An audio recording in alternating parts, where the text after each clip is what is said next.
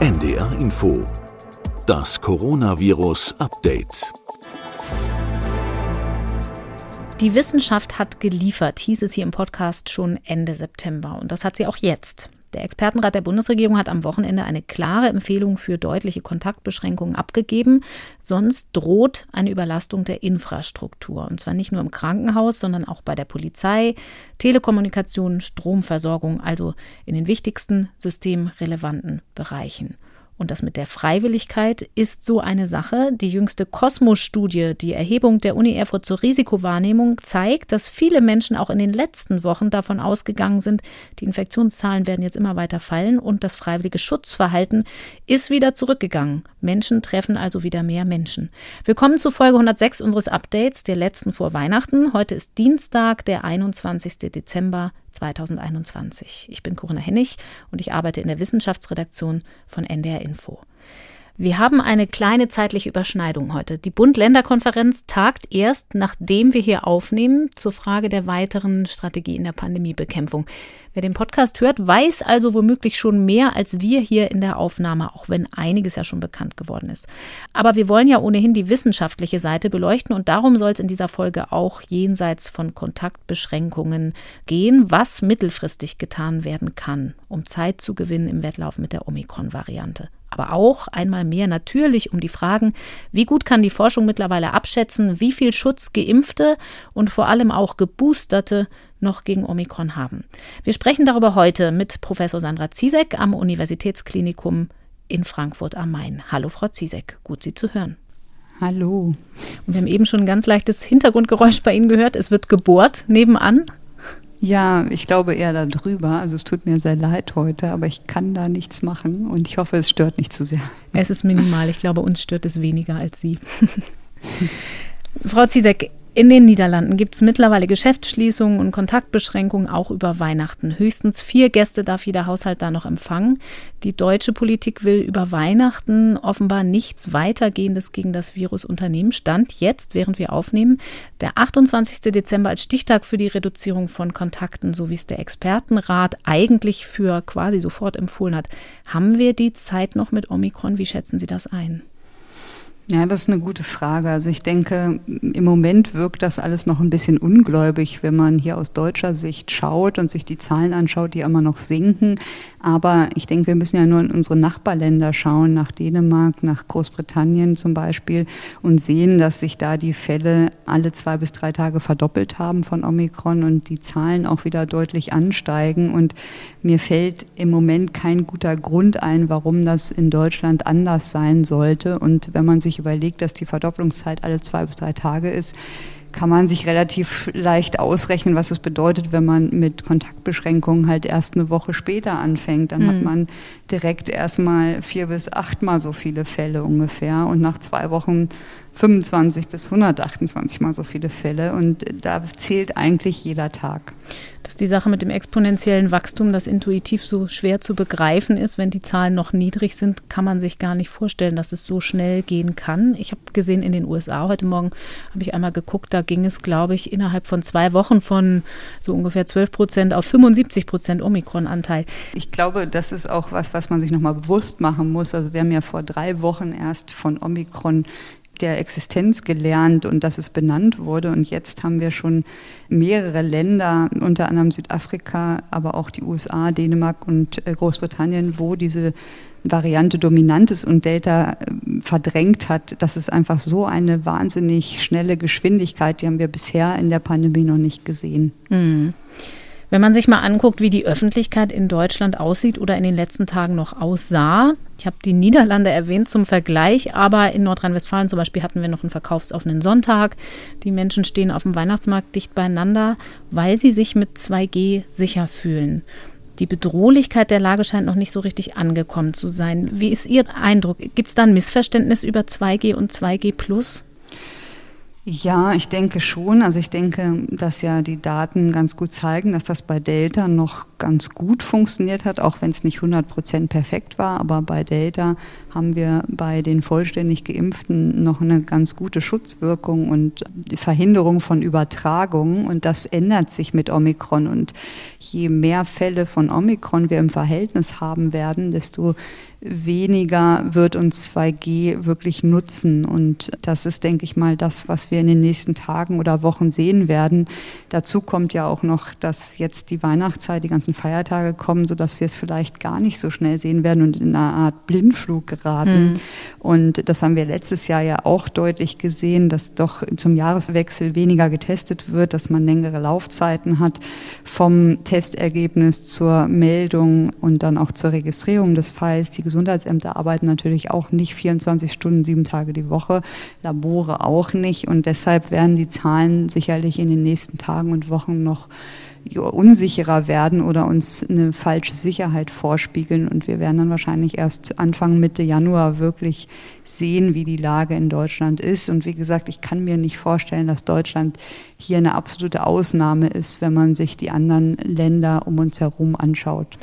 Und schwierig auch, weil ja eigentlich die Infektionszahlen insgesamt, also die Inzidenz seit einiger Zeit sinkt. Das liegt dann aber an der Wirksamkeit der geringen Maßnahmen, die wir noch haben gegen Delta, oder? Da versteckt sich das Omikron-Wachstum drin und ist noch nicht sichtbar.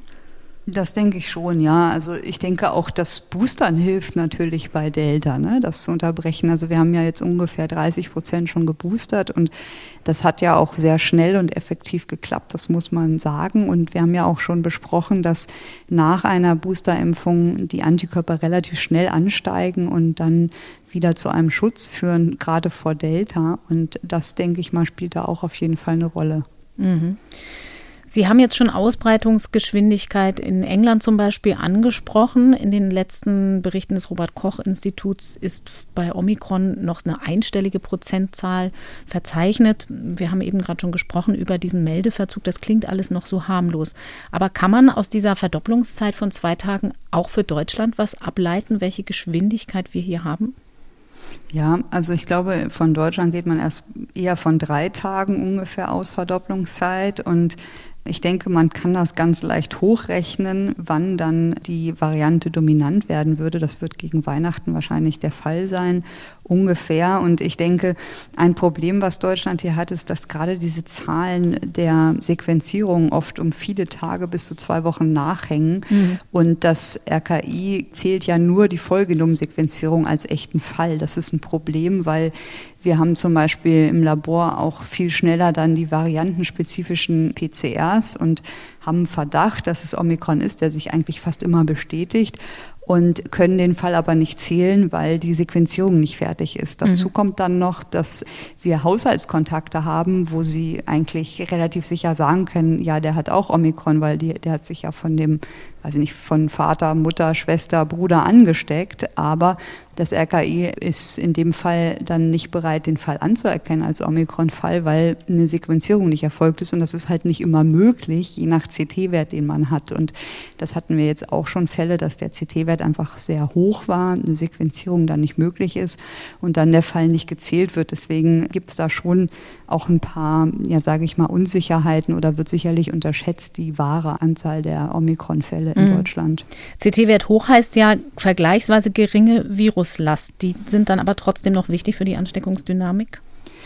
Ja, das äh, haben wir ja schon oft diskutiert. Das heißt ja nicht unbedingt, dass der nicht ansteckend mhm. ist. Das korreliert schon, aber es kommt natürlich sehr auf die Präanalytik an. Das heißt, wie ist der Abstrich gemacht worden? Und zum Beispiel gerade wenn Sie kleine Kinder haben, dann wollen Sie die natürlich nicht quälen und ganz tief abstreichen, sondern dann nimmt man halt mal ein bisschen Speichel oder nur im Mund ein Lolli und da sind dann einfach die CT-Werte höher zum Beispiel. Das heißt nicht unbedingt, dass die dann nicht jemanden anstecken können, sondern ist oft abhängig einfach von der Art des Abstrichs auch, wie viel Material erwische ich und wie repräsentativ ist das Material. Was sagt es uns denn, dass zumindest in dem ja mit Unwägbarkeiten behafteten Wochenbericht des Robert Koch Instituts geografisch eine so unterschiedliche Omikron-Verteilung ausgewiesen wird? Also scheinbar ist es so, dass in NRW, Bayern und Hamburg eher viele Fälle sind und zum Beispiel Mecklenburg-Vorpommern und dem Saarland laut der Tabelle dort noch gar keine. Hm. Das ist mir auch aufgefallen und das ist interessant. Also wenn man jetzt mal Dänemark und UK vergleicht, da sind ja auch vor allen Dingen in den Ballungsräumen, also um London und um Kopenhagen, die Fälle explodiert und da war es ja als erstes dominant und nicht unbedingt, sage ich mal, auf dem platten Land. Mhm. Und ich denke schon, dass in Schleswig-Holstein das einfach rüberschwappt aus Dänemark, weil dort ja die Variante schon dominant ist und NRW hat natürlich ein großes Ballungszentrum mit dem Ruhrgebiet und trotzdem gibt es lokale Unterschiede. Also hier zum Beispiel in Hessen sind die Zahlen jetzt auch nicht wahnsinnig explodiert an Omikron, meistens auch noch mit Reiseanamnese, aber ich denke, irgendwo fängt es halt an in einzelnen Clustern und was man auch in Großbritannien, finde ich, ganz gut sieht und auch in Dänemark, ist, dass es doch immer mehr Superspreader-Events gibt mhm. mit Omikron. Also zum Beispiel wurde in Dänemark über ein Weihnachtsschulessen berichtet, wo sich über 60 Schüler von 150 Schülern infiziert haben.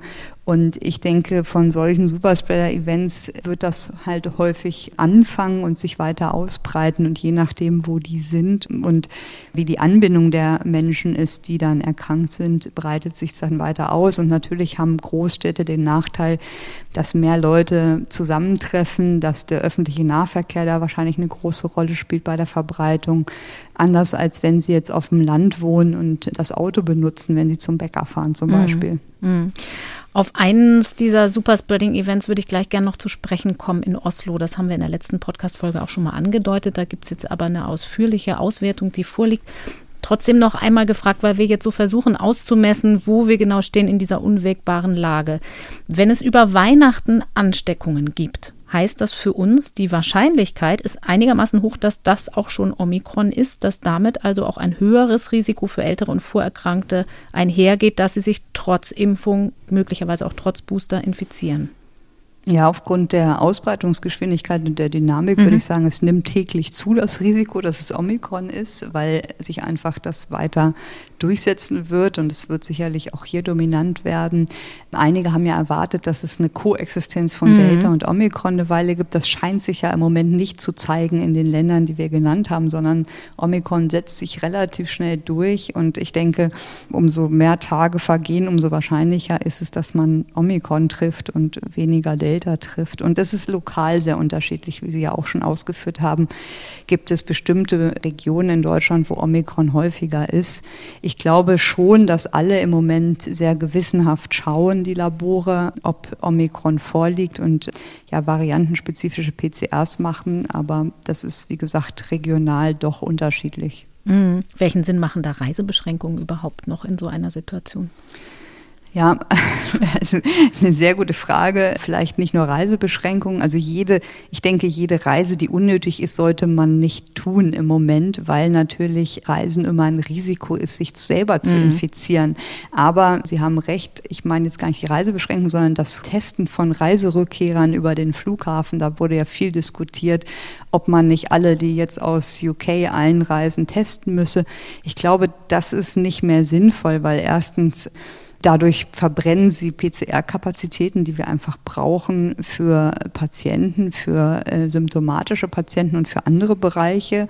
Und zweitens ist das ein Irrglaube, dass die meisten Menschen mit dem Flugzeug hier aus London einreisen. Es gibt halt auch Busse, es gibt Autoverkehr, es gibt Eisenbahnen, Transportwege.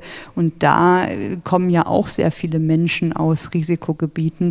Und die alle zu überprüfen, das ist praktisch unmöglich. Also man muss eigentlich da wirklich auf die Mithilfe der Reisenden hoffen, dass die sich in, in ja, Kontakte reduzieren, in Quarantäne begeben, wenn das vorgegeben ist und sich dann testen lassen, wenn sie merken, dass sie Symptome entwickeln. Aber dieses Massentesten am Flughafen, dafür ist es viel zu spät. Also das ist ja schon im Land und damit werden sie nicht viel mehr verhindern können, außer dass sie viele Kapazitäten, die wir wirklich für andere Stellen im Moment brauchen, verbrennen würden. Mhm. In dieser ganzen Situation mit diesem unsichtbaren Wachstum, da ist es ja für uns wichtig, auch im kommunikativen Sinne so ein bisschen anschaulich zu machen, was denn eigentlich Omikron tatsächlich bedeutet. Wir haben jetzt eben schon Superspreading-Events angesprochen. Ich habe erwähnt, bei einer Feier in Oslo hat es einen großen Omikron-Ausbruch gegeben und da liegt jetzt eine ausführliche Dokumentation dazu vor. Vielleicht können wir die mal kurz angucken, um das ein bisschen plastisch zu machen. Da haben sich von 117 Partygästen ungefähr drei Viertel infiziert, obwohl alle doppelt geimpft waren und angeblich auch getestet mit Antigentesten. Und streng genommen nicht nur die, sondern danach wurde der Raum geöffnet und dann ging der Ausbruch weiter. Genau, so ist es da beschrieben. Also nicht alle haben mitgemacht bei dieser Befragung. Ich glaube nur 111 von den 117, aber es war so, dass die meisten, also knapp 100, hatten zwei Dosen bekommen und einige waren auch genesen und trotzdem, obwohl die sich ein bis zwei Tage vor dem Ereignis getestet haben, waren danach ungefähr drei Viertel positiv. Die waren alle sehr jung und das zeigt eigentlich eine Sache ganz schön, dieses Paper, und zwar die Inkubationszeit. Also das mhm. ist mir auch schon aufgefallen im wahren Leben, wenn man sich jetzt hier Fälle und Folgefälle anguckt, dass die Inkubationszeit bei Omikron etwas kürzer sein könnte. Die war hier in Oslo um Mittel drei Tage und bei Delta und anderen Varianten eher fünf Tage. Und das sehen wir auch wenn wir uns die Fälle hier anschauen, dass sich Menschen schon nach zwei, drei Tagen infiziert haben und selber positiv sind, was natürlich auch ein bisschen erklärt, warum es zu einem so starken Anstieg der Infektionen kommt, weil einfach die Inkubationszeit so viel kürzer ist und man natürlich dadurch schon alleine sehr viel mehr Menschen anstecken kann in einer gewissen Zeitspanne. Hm, dazu kommt natürlich auch, dass es noch an sich infektiöser ist und das erklärt ein wenig, warum Omikron sich so stark vermehren kann. Und was auch gesehen wurde in dieser Beschreibung der Fälle, dass doch sehr viele, obwohl sie doppelt geimpft waren, drei Symptome hatten, die dann auch von den Patienten beschrieben wurden oder eingruppiert worden in schwer, mittelschwer, wobei das sehr subjektiv ist. Aber viele hatten Husten, hatten Schnupfen, waren müde, hatten Halsschmerzen, Kopfschmerzen und so die Hälfte, ungefähr ein bisschen mehr als die Hälfte hatte Fieber. Bisher wurde aber keiner von diesen Personen hospitalisiert. Man muss dazu sagen, dass die sehr jung waren, also im Schnitt wohl Ende 30, 38 Jahre. Und man muss sagen, das waren ja Arbeitskollegen. Also man kann nicht ausschließen, dass schon eine Übertragung vor der Party auch stattgefunden hat, weil die auch vorher schon Kontakt hatten oder dass mehrere infiziert waren und nicht einer alle infiziert hat, sondern es zu mehreren Infektionsketten dort gekommen ist. Aber für mich das Wichtige aus diesem Paper ist zum einen die Inkubationszeit relativ kurz ist, mhm. also das heißt, man muss da drauf reagieren und dran denken. Und zum anderen, dass man doch die Symptome, muss man sagen, ja schon deutlich waren, obwohl die doppelt geimpft waren, waren die schon, sage ich mal, so, dass sie sich zu Hause ins Bett legen mussten und krank waren. Und Daraus wurde ja dann zum Teil geschlossen, wie schwer klinisch jetzt Omikron verläuft. Das kann man natürlich nicht, weil das natürlich jetzt auch eine Kohorte ist, die sehr eingeschränkt beurteilbar ist. Es waren ja alles relativ junge Menschen. Hm. Aber Sie waren doppelt geimpft und wichtig vielleicht nochmal festzuhalten, Sie mussten nicht ins Krankenhaus, aber Sie waren schon so krank, dass Sie, das ist ja auch ein wirtschaftlicher Faktor, dann für ein paar Tage zumindest ausgefallen sind bei der Arbeit. Genau, ich glaube, da gehen wir später noch drauf ein, aber eins der Hauptprobleme auch bei Omikron ist, dass man damit rechnen muss, dass sich sehr, sehr viele Menschen infizieren, weil auch eine doppelte Impfung keinen Schutz bedeutet in den meisten Fällen. Und wenn dann die Menschen eine Woche im Bett liegen oder zwei Wochen in Isolation sind, führt das natürlich dazu, wenn sich sehr, sehr viele Menschen infizieren, also wie in Dänemark haben die ja eine Inzidenz von 1100 mhm. ähm, pro 100.000 und dass man auf Deutschland sich überlegt, dann, dann würden natürlich sehr viele Menschen nicht mehr zur Arbeit gehen können, dann ist natürlich oft die Familie mit betroffen, wenn Kinder im Haushalt sind, die dann vielleicht danach erkranken. Also es kann halt schon mal sein, dass man zwei, drei oder vier Wochen ausfällt. Und wenn das in bestimmten Bereichen passiert und ganz viele Menschen betrifft, dann kann das natürlich gerade organisatorisch zu Schwierigkeiten führen, bestimmte Bereiche weiter zu betreiben oder aufrechtzuerhalten. Mhm. Um nochmal bei der Inkubationszeit zu bleiben, hat das dann auch für uns Auswirkungen auf die Aussagekraft von Antigentests, weil die möglicherweise vor Symptombeginn deutlicher eingeschränkt ist wegen Omikron? Ich glaube, das kann man noch nicht seriös beantworten. Also was man sagen kann, ist, dass einige Antigen-Tests, also die, die wir jetzt getestet haben oder auch eine Kollegin in Genf getestet hat, dass die nicht beeinflusst wurden im Detektieren der Infektion in dem Sinne, dass ja auch auf das Nukleokapsid erkannt wird und mhm. dort auch Mutationen sind bei Omikron. Aber das hat den Test jetzt nicht gestört. Ob deshalb die Tests nicht so sensitiv sind, das muss man noch systematisch untersuchen und da gibt es noch keine Untersuchung. Ich kann nur sagen, dass wir natürlich das bei unseren Patienten gemacht haben und da aufgefallen ist, dass die alle im Antigen-Test positiv waren, also nach Symptombeginn und dass die aber auch relativ lange positiv waren. Also bei ähm, Delta hatten wir oft das nur für drei, vier Tage und bei Omikron sehen wir jetzt bei mehreren Patienten, Patienten, dass sie auch noch nach sieben oder acht Tagen positive Antigentests haben, was ich sehr lange finde, weil das ja oft in Korrelation gebracht wird mit der Ansteckung, mit der Infektiosität der Patienten. Mhm. Aber vielleicht ist es eine Vorsichtsüberlegung, die man für den individuellen Nutzen von Antigentests mitnehmen kann, dass es denkbar ist, dass die Viruslast schneller ansteigt. Vielleicht auch Michael Mina zum Beispiel aus Harvard schreibt, dass Geimpfte schneller Symptome entwickeln. Heißt also, dass ich mich vielleicht nicht zu lange, also noch weniger lange auf einen Schnelltest verlassen sollte. Wenn ich ihn zum Beispiel vor einem Tag gemacht habe, kann der ja schon heute ganz anders aussehen. Das auf jeden Fall. Also wie gesagt, die Halbwertszeit nimmt eher ab und man muss da doch aufpassen. Also wenn ein Test zwei Tage alt ist, dann ist er leider nicht mehr viel wert und das kann sich innerhalb von Stunden natürlich ändern, das Ergebnis. Also das sehen wir halt auch bei vielen Patienten, das sah man aber auch zum Teil bei Delta. Also das finde ich jetzt nicht so exklusiv für Omikron. Man muss einfach nochmal, wenn man darüber spricht, in dem Zusammenhang vielleicht erwähnen, dass diese Tests eine Sensitivität von 50, 60 Prozent Prozent haben. Das heißt, die Hälfte oder ein bisschen unter der Hälfte der Infektionen erkennen die nicht. Und die sind alles andere als adäquat oder perfekt, sage ich mal. Und die sind ein wichtiges Tool für die Pandemiebekämpfung. Gerade wenn man das in Serie testet, also wenn man sich jeden Tag testet, mhm. eine Infektion zu erkennen. Aber ein einmaliger Test ist eine Momentaufnahme und kann auch einfach eine Infektion übersehen. Das muss man immer wieder, denke ich, betonen.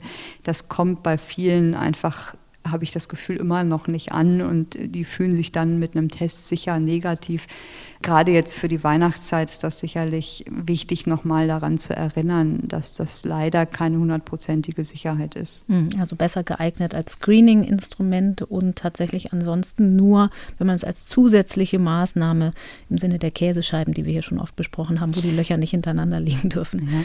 Es ist besser als nichts, aber nicht eine hundertprozentige Diagnose oder Ausschluss. Ja. Mhm. Das, so kann man es wahrscheinlich sagen. Wir wollen gleich mal auf Labordaten zu Omikron gucken. Da spielt auch Ihre eigene Forschung diesmal eine große Rolle. Aber wenn wir jetzt noch mal bei der Übertragbarkeit bleiben, die ja zusammenhängt mit Immunflucht und dann knüpft sich auch direkt die Frage natürlich an, kann man daraus auch irgendwas ableiten, wie schwer ein Krankheitsverlauf dann sein kann. Da gibt es eine kurze Mitteilung von Forschern aus Hongkong, die sich angeguckt haben, wie gut das Omikron-Virus in den Atemwegen repliziert, also sich da vermehrt. Mhm. Und zwar womöglich in der Lunge schlechter, wenn ich es richtig verstanden habe, weiter oben besser.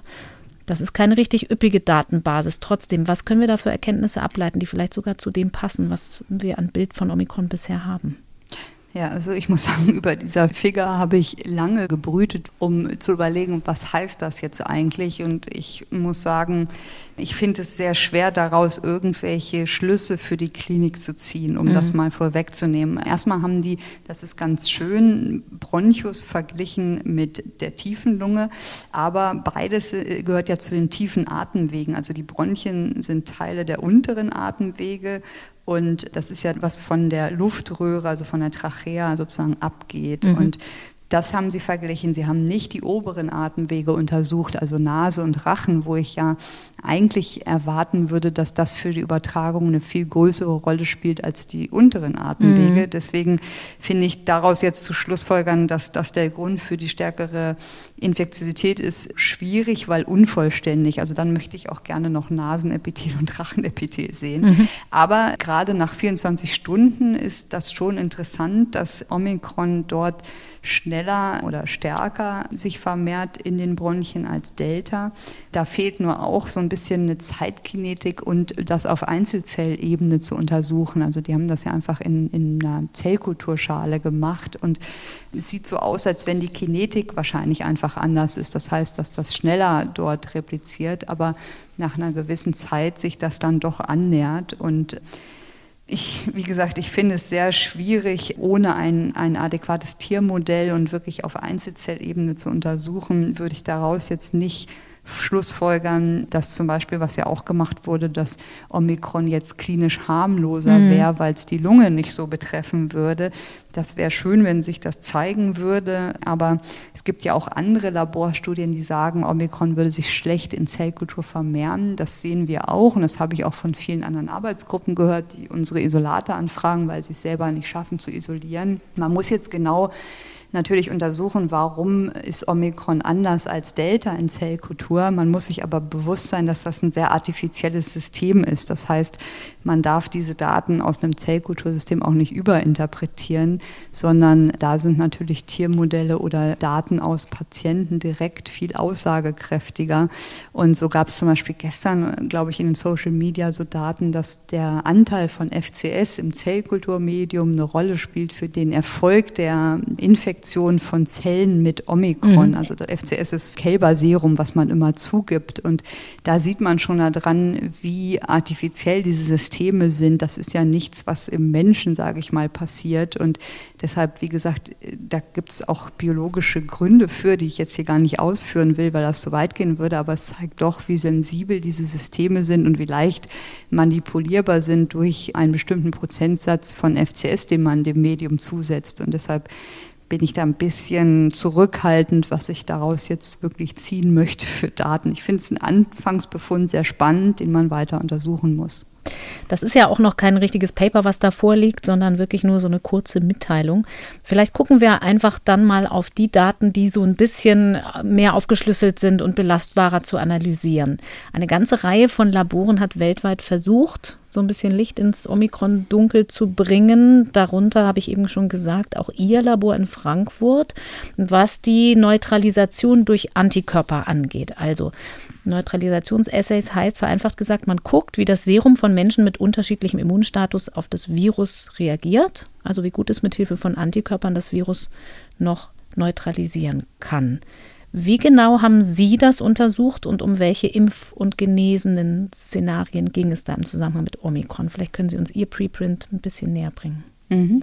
Also wir hatten ja die einmalige Chance, sage ich mal, dass an dem Tag, wo Omikron bekannt wurde, auch direkt ein Patient vor uns stand, der mhm. aus Südafrika zurückgekommen war und dann erkrankt war und dann relativ schnell klar war, dass das Omikron ist, was zu der Infektion geführt hatte und dann einfach mm, in den darauffolgenden Tagen doch noch mehr Patienten und da haben wir dann das Virus isolieren können aus zwei von diesen Personen und haben das in Zellkultur genommen und dann haben wir natürlich die Patientengruppen oder Kohorten aus Studien genommen, die man da hatte, weil wenn man dann erst anfängt, Kohorten zu sammeln, dann würde das viel zu lange dauern. Und wir haben halt acht verschiedene Gruppen angeguckt, die ja verschiedene Impfschemata hatten. Da hatten wir zum Beispiel Personen, die zweimal geimpft wurden. Und dann haben wir uns entschieden, nach sechs Monaten zu schauen, also sechs Monate nach zwei Impfungen, weil der Abstand sehr kurz nach Impfung sagt ja einfach,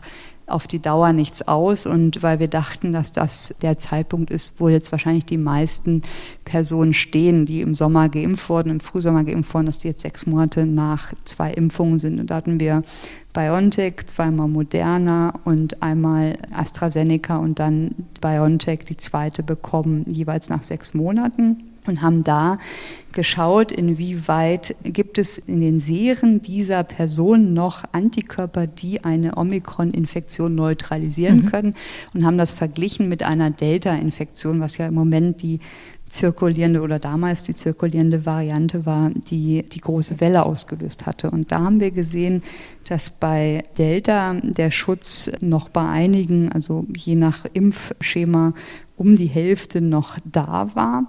Also die Hälfte der Person hatte noch neutralisierende Antikörper, die andere Hälfte nicht. Und bei Omikron war es bei allen drei Gruppen, gab es keine neutralisierende Antikörper ein halbes Jahr nach Infektion. Mhm. Und das war so das Erste, was uns stutzig gemacht hatte, denn das hat sich ja auch jetzt bestätigt im, im wahren Leben, dass Menschen, die nur zweimal geimpft sind und wenn das, sage ich mal, ein halbes Jahr her ist, keinen wirksamen Schutz vor einer Infektion mit Omikron haben.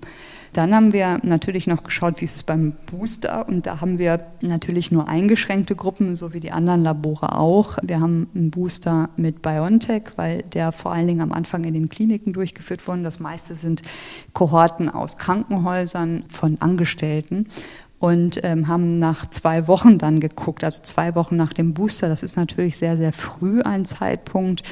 Aber das war halt einfach die Kohorte, die da war. Und da sieht man, dass der Schutz gegen Delta sehr, sehr hoch ist. Der ist bei 100 Prozent praktisch. Also das heißt, jeder hatte nach zwei Wochen Antikörper gegen Delta und zeigt auch nochmal, wie wichtig der Booster und wie effektiv der Booster bei Delta ist.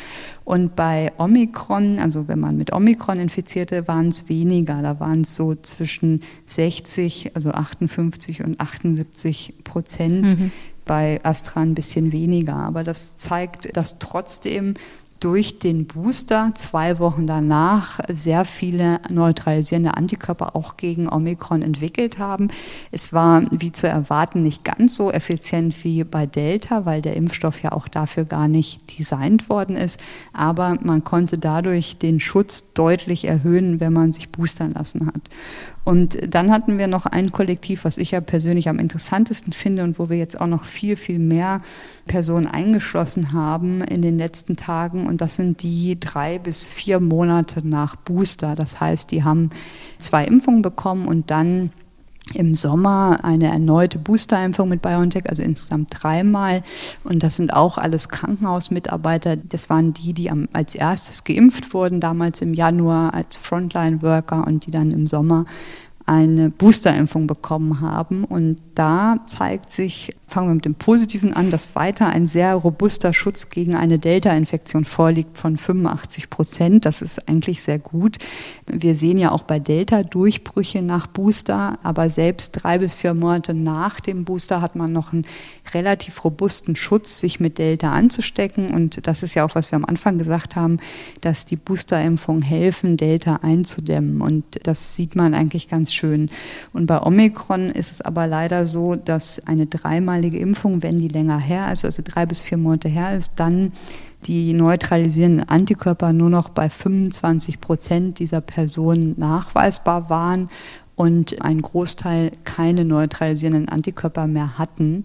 Und das, denke ich mal, muss man weiter beobachten. Das ist natürlich auch ein großer Unterschied zu den anderen Studien, die erschienen sind. Die gucken oft nur einen Monat oder zwei Wochen nach dem Booster und da ist der Erfolg sehr gut und man sieht einen deutlichen Anstieg, aber man muss auch mit überlegen, dass dieser Effekt nicht von Dauer ist und irgendwann auch wieder abnimmt. Mhm.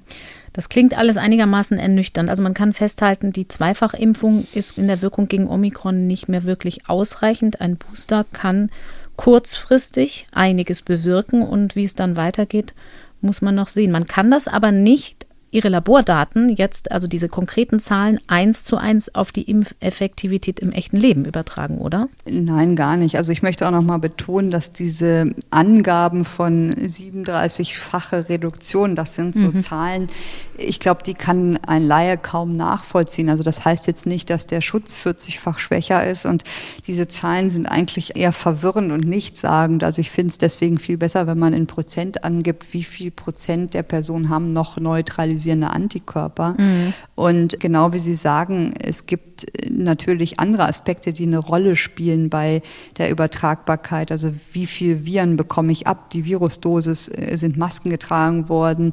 Andere Teile des Immunsystems spielen eine Rolle. Wie empfänglich ist der Mensch genetisch bedingt und Umweltbedingungen? Und ich glaube, man muss auch noch mal erklären, wenn man sich die Studien, die es jetzt gibt, und das werden ja jeden Tag mehr anschaut, gibt es eigentlich so für mich drei Stufen der Abklärung. Die erste Stufe ist mit Pseudoviren zu arbeiten. Das sind keine echten Viren, also keine echten SARS-CoV-2-Viren, sondern man nimmt das Spike-Protein, die Oberfläche des Virus und baut da die Mutationen ein, die bei Omikron bekannt sind Und der Rest des Virus ist lentiviral, also ein ganz anderes Virus. Und das benutzt man dann für die Experimente. Das heißt, man kann spezifisch den Eintritt von Viren untersuchen, von diesem Spike-Protein. Aber der Rest, der in der Zelle abläuft, hat eigentlich gar nichts mehr mit SARS-CoV-2 zu tun. Mhm. Verkleidete Viren haben wir es, glaube ich, mal genannt hier im Podcast. genau, genau, die verkleideten Viren. Und das ist für mich so das artifiziellste System, weil natürlich das Spike-Protein in einem Virus nicht alleine vorkommt. Da gibt es ja Wechselspiele, Wechselwirkung, Kommunikation mit anderen Virusproteinen und die können Sie damit gar nicht untersuchen und Sie können auch nicht sicherstellen, dass die Stabilität dieses Spikes genauso ist wie bei einem natürlichen Virus. Mhm. Deswegen fallen zum Beispiel auch die Daten ein bisschen anders aus bei Pseudovirus-Experimenten oder das könnte eine Erklärung sein. Dann gibt es als zweites die echten Viren, also ein Virusisolat von einem Patienten, was man anzüchtet auf Zellen, was wir gemacht haben, was auch die Kollegen aus Südafrika Südafrika zum Beispiel gemacht haben. Damit kann man zumindest echte Viren untersuchen, aber es ist auch nur in Zellkultur. Und die dritte Stufe ist für mich das, was man im Menschen sieht, also im wahren Leben. Wie ist der Schutz wirklich in einer Kohorte, was ja auch in, in Großbritannien schon versucht wurde. Und da wurde der, glaube ich, mit 70 Prozent angegeben bei Boosterimpfungen. Mhm. Und ich denke, das sind dann wirklich die wichtigen Daten zu sehen, wie ist der Schutz im Menschen, wo natürlich noch viele andere Aspekte eine Rolle spielen als so eine einfache Zelle in einer Zellkulturschale. Und trotzdem, glaube ich, sind unsere Daten so ein bisschen ein Hinweis, dass dieser Booster extrem wichtig ist, auch extrem effizient ist, weil, wie gesagt, der Schutz vor Delta, aber auch vor Omikron deutlich erhöht werden kann, dass man aber auch anfangen muss, sich einfach Gedanken zu machen, was passiert eigentlich danach, dass der halt nicht dauerhaft ist dieser Effekt mit neutralisierenden Antikörpern und man sich auch Gedanken machen muss, was ist eigentlich mit diesen Menschen, die im Sommer geboostert mhm. wurden, die ja auch einen Grund haben, dass sie geboostert wurden, nämlich dass sie an der Front stehen im Krankenhaus. Was wird mit denen jetzt? Weil da wird meiner Meinung nach im Moment gar nicht oder kaum drüber diskutiert. Ist es da erforderlich, dass man die jetzt nach einem halben Jahr zum Beispiel wieder boostert, also einen vierten Booster macht? Oder sagt man, nein, die Krankheitsschwere ist mit drei Impfungen ausreichend geblockt oder die Krankheitsschwere ist nicht mehr zu erwarten, dass das schwer ist. Da ist man sich sicher und deshalb braucht man das nicht und sagt, man wartet auf ein Update zum Beispiel. Und dann kommt natürlich noch dazu, dass die einfach wissen müssen, dass sie sich wieder infizieren können, weil sie ja mit Patienten arbeiten und man da besonders aufpassen muss, dass es nicht zu Übertragungen kommt mhm. in den mhm. nächsten Wochen in Krankenhäusern auf Patienten, die eben nicht so einen guten Immunschutz haben. Also sprich AHL, Maske tragen, das wird in Krankenhäusern wichtiger noch wichtiger, als es eh schon war und ganz wichtig, dass man da nicht nachlässig wird. Und natürlich gilt das Gleiche für Alten- und Pflegeheime, denn dort ist ja auch relativ früh geboostert worden. Hm. Kurzer Nachtrag, die Zahl von 70 Prozent, die Sie da eben genannt haben, aus der echten Welt im Menschen, das ist, glaube ich, vom Imperial College in London. Wir bemühen uns natürlich auch heute wieder alle entscheidenden äh, Studien dazu zu verlinken in unseren Shownotes. Sie haben jetzt gerade aber Krankenhauspersonal angesprochen selbst wenn sich herausstellt, dass die Krankheitsschwere dann insbesondere bei Geimpften und Geboosterten nicht mehr so groß ist, geht es da ja aber auch nicht nur um Ansteckung der Patienten, sondern auch um Ausfälle. Das ist das, was der Expertenrat gemeint hat, dass in der Infrastruktur, wenn Leute so wie in Oslo nicht schwer krank sind, aber mal ein paar Tage mit Fieber im Bett liegen müssen, dann hat das gravierende Auswirkungen. Ja, die liegen ja nicht nur ein paar Tagen Fieber im mhm. Bett, sondern die werden isoliert und sind meistens zwei Wochen weg. Ne? Mhm. Und das ist ein Riesenproblem, wenn man jetzt zum Beispiel mal auch ans Labor denkt bei mir, ja, wenn da mehrere krank sind, dann können wir einfach nicht so weiter testen wie bisher. Und deswegen ist es extrem wichtig, dass wir erstens früh erkennen, wenn einer bei uns ja positiv ist, durch Testen zum Beispiel, und dass man zweitens natürlich nicht zusammen viele Unternehmungen macht in Gruppen, wo dann wahrscheinlich viele aus dem Team krank wären. Also zum Beispiel Weihnachtsfeiern würde bei uns dieses Jahr gar nicht gehen. Und wenn ich es nochmal so hm, vielleicht ein bisschen erklären kann, jetzt an uns beiden zum Beispiel. Ich mhm. meine, wir sind beide unter 50, also nicht gerade die Risikogruppe. Wir sind geimpft und beide geboostert, nehme ich an. Mhm. Und ich denke, unser individuelles Risiko, jetzt schwer zu erkranken, da haben wir schon, glaube ich, viel gemacht, um das zu verhindern. Und das ist dadurch natürlich nochmal reduziert worden und relativ gering. Und man würde halt erwarten, dass wenn einer von uns jetzt, uns beiden sich infiziert, dass man halt wahrscheinlich eine Woche im Bett liegt oder zwei Wochen krank zu Hause ist. Aber ich würde jetzt hoffen oder nicht erwarten, dass ich jetzt auf einer Intensivstation landen würde. Mhm. Und wenn ich jetzt aber mir vorstelle, dass das passiert und in meinem Institut dann ich, weiß ich nicht, die anderen vier Ärzte anstecke oder ein MTA-Team aus der PCR, also fünf MTAs, dann kann ich den Bereich dicht machen, dann kann ich den nicht weiter fortsetzen, weil Homeoffice ist natürlich im Krankenhaus schwierig bis unmöglich. Und deshalb ist es, glaube ich, ganz wichtig, dass sich diese kritischen Bereiche, das gehört ja auch Polizei, Feuerwehr, das Gesundheitsamt, aber auch Alten- und Pflegeheime, Krankenhäuser wirklich Gedanken machen, wie sie diese kritische Infrastruktur sichern können in den nächsten Wochen. Also wie kann man zum Beispiel Kleingruppen bilden innerhalb der Mannschaft, dass wenn eine Gruppe erkrankt ist, die andere dann einspringen kann, dass die sich möglichst gar nicht treffen, diese Gruppen untereinander. Wie kann man Infektionen möglichst schnell erkennen im Team? Und es ist ganz wichtig, denke ich auch, das machen wir auch, dass man dann, wenn man mit mehreren Personen zusammen ist, möglichst natürlich immer Maske trägt, mhm. am besten FFP2. Im Arbeitsplatz ist es ganz wichtig, dass man beim Essen und Trinken, also in den Pausen aufpasst. Das wird immer vergessen, dass alle Masken tragen und dann kommt es zur Mittagspause und dann essen doch alle in der Kantine zusammen. Das ist natürlich ganz schlecht. Also man muss sich das überlegen, wie kann ich auch sicherstellen, dass bei der Pause keine Übertragung stattfindet. Das ist logistisch nämlich bei ganz vielen Betrieben oder auch im Krankenhaus ein Problem, mhm. wenn sie nur einen Aufenthaltsraum haben. Aber das ist gerade auch im Winter natürlich noch mal schwieriger. Aber das sind so Sachen, die ich nur jedem Arbeitgeber oder Zuständigen für diese Bereiche raten kann, sich da noch mal wirklich in den nächsten Tagen Gedanken zu machen wie man es schaffen kann, dass man doch so sicherstellt, dass es kleinere Gruppen gibt, die sich möglichst wenig begegnen. Und wenn einer ausfällt, und damit müssen wir mit Omikron einfach rechnen, dass dann doch die eigentliche Funktion gesichert werden kann durch ein anderes Team zum Beispiel, was vielleicht auch rotierend, das geht jetzt bei uns nicht, aber vielleicht geht das in einigen Bereichen, dass immer ein Teil im Homeoffice ist und der andere Teil vor Ort und man dann tauscht und sich aber die beiden Gruppen gar nicht treffen. Ich denke, da gibt es viele Ideen und Konzepte und da würde ich jedem raten, der dafür verantwortlich ist, sich das einfach nochmal für Januar, Februar genau zu überlegen. Mhm. Ich finde das ganz bemerkenswert, diese Sache mit dem Essen. Ich glaube, das wird oft vergessen, auch wenn jetzt so weite Reisen ja ohnehin eigentlich eher nicht mehr angezeigt sind. Aber die klassische Situation war ja auch schon vor ein paar Wochen, Monaten im Flugzeug. Alle tragen brav FFP2-Maske, dann kommt der Wagen mit dem Saft rum. Alle nehmen gleichzeitig die Masken ab und trinken oder essen sogar. Das ist ja im Nahverkehr, wo man sich ja trotz allem noch bewegt, auch nicht ganz unwichtig. Da sitzen ja auch Leute beieinander, die dann eng beieinander sind und vielleicht auch noch mal frühstücken dabei.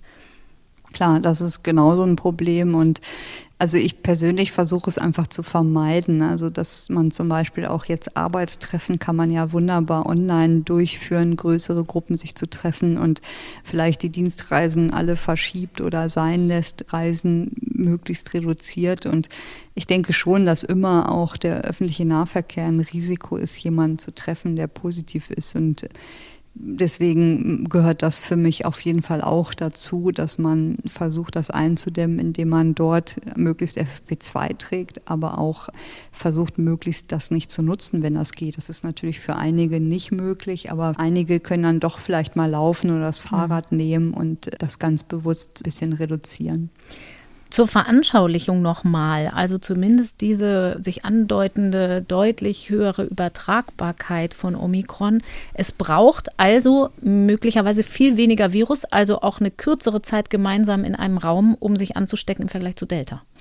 Ja, so sieht es ein bisschen aus, dass das wirklich ein Grund mhm. ist. Und ich glaube, was ich auch noch mal gern betonen möchte, weil ich einfach auch wahnsinnig viele E-Mails dazu kriege, das heißt jetzt nicht, dass man nach drei Monaten keinen Schutz mehr hätte. Also diese ganzen Titer, die sind ja, wenn man sich das im Patienten oder in Menschen anguckt, wahnsinnig unterschiedlich. Also mhm. Also sehr individuell unterschiedlich und man kann einfach niemanden sagen, mit einem Boosterwert von XY oder mit drei Impfungen nach drei Monaten hast du einen hundertprozentigen Schutz. Das gibt es einfach nicht. Und die Leute schreiben mir immer sehr viel und sagen, ich habe jetzt das, das und das, bin ich jetzt geschützt. Das kann man nicht sagen. Ich weiß, dass die Leute gerne das wissen möchten oder hören möchten, dass sie sicher sind. Aber vielleicht kann man so ein bisschen mit dem Auto, da haben wir ja oft so Vergleiche, wenn man sich anschnallt und ein Airbag hat, dann ist das schon das, was man machen kann und ist ein guter Schutz. Aber wenn ich trotzdem irgendwie mit 100 gegen die Mauer fahre, dann wird mir das auch nichts nutzen. Und mhm. deshalb, man kann anhand dieser Anamnesen, sage ich mal, nicht 100 Prozent Schutz bescheinigen, weil es kommt natürlich auch darauf an, wie diese Person dann lebt. Wenn mhm. sie jeden Tag in die Disco geht mit Hunderten von Leuten, dann wird die Impfung oder der Booster sie wahrscheinlich auch nicht dauerhaft vor einer Infektion schützen. Und mhm das ist, glaube ich, vielen noch nicht so klar, dass das alles ineinander greift, dass es keine hundertprozentige Sicherheit gibt und dass wir auch gerade mit Omikron, was sehr leicht übertragbar ist und auch im gewissen Sinne das Immunsystem ja ein bisschen austrickst, dass es wahrscheinlicher wird, dass wir alle irgendwann dieses Virus treffen. Das haben wir ja schon im Sommer, hat das Herr Drosten auch mehrfach erwähnt, was ja auch dann immer kritisch aufgegriffen wird. Aber das ist wahrscheinlich einfach die Realität. Und ich sage immer, wenn man sich impft und boostern lässt, hat man zumindest selber alles getan, um einen milden Verlauf zu haben mhm. oder sich gar nicht zu infizieren. Aber man hat einfach keinen dauerhaften Schutz oder wird das dauerhaft gar nicht verhindern können. Trotzdem ist natürlich wichtig, dass man selber aktiv etwas dagegen tut. Vor allem jetzt in der Phase. Also irgendwann müssen wir ja vielleicht auch alle lernen, wieder Ängste loszuwerden und zu sagen, ich bin gegen schwere Krankheit, vielleicht sogar überhaupt gegen Krankheit ziemlich gut geschützt. Und dann muss ich auch keine große Angst haben, wenn ich mich infiziere. Aber im Moment sind wir ja noch nicht in dem, in dem Stadium in Deutschland, wo wir auch was zulassen können. Das heißt, wenn wir nochmal uns als Beispiel nehmen mit der Boosterimpfung. Sie haben jetzt angeguckt in Zellkultur, wie sich das verhält ein paar Monate nach der Boosterimpfung, aber man weiß nicht genau, wann der Schutz dann tatsächlich nachlässt. Also ob das vielleicht nach zwei Monaten schon ist. Also sollte man lieber better safe than sorry da mitnehmen und sagen, ich schütze mich trotz Booster einfach auch lieber sofort weiter, so gut es geht. Ja, außerdem kommt ja dazu, dass wenn ich das Virus abbekomme, möchte ich möglichst eine geringe Viruslast mhm. abbekommen, weil das spielt ja auch eine Rolle für den Krankheitsverlauf. Und mhm. deswegen trage ich natürlich weiter Maske und versuche geschlossene Innenräume mit vielen Menschen zu meiden. Ne? Ich denke, das sind so Dinge, die man immer wieder sagt, aber die immer wieder auch wichtig sind. Und natürlich wissen wir einfach nicht, wie lange der Schutz vor einer Ansteckung oder Infektion hält. Das Wichtige ist ja aber eigentlich der Schutz vor schwerer Erkrankung, weil mhm. dass wir Erkältungskrankheiten haben, dass wir auch fieberhafte Infekte haben mit Husten, Fieber und in Bett liegen eine Woche, das, das kennen wir ja alle. Mhm. Aber wie Sie schon sagten, im Moment sind wir einfach noch nicht so weit. Und bei Omikron habe ich auch im Moment so wenig Daten und, sage ich mal, eher eingeschränkt schlechtes Gefühl. Es wird ja oft verbreitet, dass das viel milder verläuft. Das sehe ich einfach im Moment mhm. gar nicht. Ich finde, die Daten sind einfach noch viel zu wackelig und unsicher und ich sehe im Moment so für mich zusammengefasst keine großen Unterschiede in die eine oder in die andere Richtung. Und selbst wenn die Hospitalisierungsrate unter Delta liegen würde, zum Beispiel ein Drittel unter Delta, dann würde durch die Menge an Infektionen dieser Vorteil jetzt gesamtgesellschaftlich gesehen ganz schnell aufgebraucht sein. Und mhm. das ist, denke ich, auch, was man sich bewusst machen muss. Ist natürlich individuell wieder gut, wenn es geringer ist, aber ich selber sehe da im Moment noch keine klare Tendenz, muss ich sagen. Mhm. Vielleicht gucken wir gleich nochmal auf diese wenigen Daten, die es dazu gibt, weil das genau die entscheidende Frage ja ist. Das eine ist für die Pandemie. Viele Infektionen bedeutet automatisch auch immer, da sind dann in absoluten Zahlen mehr schwere Verläufe dabei. Das ist ja auch das, worauf der Expertenrat der Bundesregierung mit seiner eindringlichen Warnung hinaus will. Apropos Expertenrat, darin sitzt auch die Göttinger Modelliererin Viola Priesemann und Modellierungen werden ja, wenn man sie denn nicht falsch versteht, mit Omikron auch wieder wichtiger. Das gibt mir die Gelegenheit, auf einen anderen Podcast hinzuweisen. Viola Priesemann ist zu Gast in der aktuellen Folge unseres Podcasts Die Idee im Gespräch mit Norbert Grundei. Zu finden ist der natürlich in der ARD Audiothek, wie alle unsere Podcasts. Und wer noch mehr Lust auf Wissenschaft hat, auch auf andere Themen, vielleicht auch mal Geisteswissenschaften, der findet dort auch unseren Podcast Synapsen. Zurück zur Immunflucht, Frau Zizek. Eine Nachfrage würde ich gern dazu noch stellen. Was ist mit den Menschen, die genesen sind und vor allem die genesen sind plus eine Impfung dann haben, sich haben impfen mhm. lassen oder andersrum sogar? Also man sieht an den Zahlen, sage ich mal, aus dem wahren Leben, aus den anderen Ländern, dass sich auch Genesene anstecken können mit Omikron. Und wir haben ja auch eine der Gruppen gehabt, die war zweimal geimpft und hat dann eine Durchbruchinfektion gehabt. Das war ein ganz besonderes Kollektiv, anders als die anderen, die sehr jung waren, weil es Krankenhausmitarbeiter waren, waren das alte Menschen bei uns. Also die waren im Schnitt 87 Jahre, weil die aus einer unserer Altenheimstudien war. Und was man bei denen gesehen hat, ist, dass die auch gegen Delta noch einen relativ guten Schutz haben vor einer Infektion. Also ähnlich wie wenn man dreimal geimpft ist und gegen Omikron aber auch der Schutz nachlässt. Und jetzt mal unabhängig davon, dass die viel älter waren, was man bedenken muss, war das aber auch bei Omikron reduziert. Ich denke, das ist eigentlich ähnlich wie bei den dreimal Geimpften, ob man jetzt zweimal geimpft und Infektion hatte oder dreimal geimpft. Das geben die Zahlen, glaube ich, einfach noch nicht her, aber es sieht in den ersten Initialzahlen so aus, dass das recht ähnlich ist. Jetzt kommt der Teil, den wir auch im Podcast, das Stichwort zumindest schon sehr oft genannt haben, was die Krankheitsschwere angeht und die Rolle, die das Immunsystem dabei spielt. Die zelluläre Immunantwort ist das Stichwort, was da wichtig wird, entscheidend beim Schutz gegen einen schweren Verlauf. Und Sie sagten eben schon, die Datenlage ist dünn. Es gibt aber ein bisschen was, also zur Rolle der T-Zellen, die dann nach den neutralisierenden Antikörpern sehr wichtig sind, Killerzellen und Helferzellen. Was mhm. weiß man da denn tatsächlich überhaupt schon? Ja, also vielleicht kann man noch mal für den Laien ganz grob eingruppieren. Die B-Zellen, Antikörper Bildung ist ja zum Schutz vor Infektion, dass man gar nicht infiziert wird erstmal. Mhm. Und wenn diese Mauer eingerissen ist, die Schutzmauer, und man hat sich infiziert, dann kommen die T-Zellen und kontrollieren die Viruserkrankung mhm. und sollen dazu beitragen, dass wir nicht schwer erkranken, damit man das so ein bisschen einordnen kann. Also die die zelluläre Immunantwort schützt uns nicht vor der Infektion unbedingt, sondern davor, dass wir dadurch sehr schwer krank werden. Und da gibt es erste Daten aus Kapstadt in Südafrika zu T-Zellantworten bei Omikron. Und dafür isoliert man dann die weißen Blutkörperchen, also ganz bestimmte Zellen aus dem Blut und testet dann, wie viel zum Beispiel Interferone oder Interleukine die produzieren, wenn sie mit Omikron, genau, Botenstoffe, die ganz wichtig sind für die Immunantwort, wenn sie mit Omikron Spike, also mit dieser Variante in Verbindung kommen oder stimuliert worden. Und das haben die gemacht bei einigen Patienten, ich glaube bei 16, und die waren zweimal mit BioNTech geimpft, also die haben nicht nach Boosterimpfung geguckt, sondern bei zweifach geimpften und dann einen Monat nach der zweiten Impfung, also relativ frisch nach der zweiten Impfung. Und da hat man gesehen, dass die T-Zellantworten, also gerade die CD4-T-Zellantworten waren nur leicht reduziert um die 20 bis 30 Prozent. Das ist, wenn man es mal vergleicht, nicht viel und viel weniger als die Neutralisierungsdaten reduziert waren.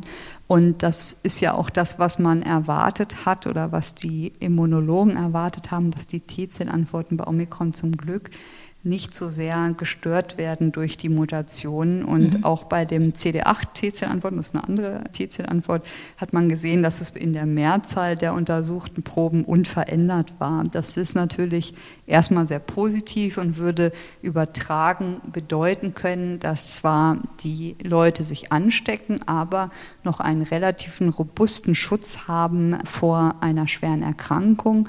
Einschränken muss man sagen, wie ich schon gesagt habe, das sind natürlich zweifach geimpfte. Einen Monat nach der zweiten Impfung, da braucht man natürlich noch viel mehr Zeitverläufe, Zeitpunkte, noch größere Kollektive oder auch andere Kollektive, die andere Impfungen bekommen haben. Und das wäre natürlich extrem gut, wenn sich das bestätigt, dass da eine sehr robuste T-Zellantwort besteht und die auch länger anhält als die doch sehr flüchtigen neutralisierenden Antikörper. Mhm. Nochmal zur Erklärung, CD4-Zellen sind die Helferzellen, die Botenstoffe schicken und andere Immunzellen anlocken und CD8 sind die Killerzellen, die zytotoxischen, die ihrerseits infizierte Zellen zerstören. Kann man das so sagen? Ja, wir, wir, sind ja keine Immunologen, wir dürfen das so sagen. Ja. ja, das ist halt sehr komplex, aber genau so grob kann man das sagen. Es sind unterschiedliche Qualitäten von T-Zellen, die ein bisschen unterschiedliche Funktionen haben, aber ganz wichtig sind für die ja, Bekämpfung von Viruserkrankungen, wenn man infiziert ist. Ich ja. nehme diese grobe Vereinfachung auf meine Kappe, Frau Zizek.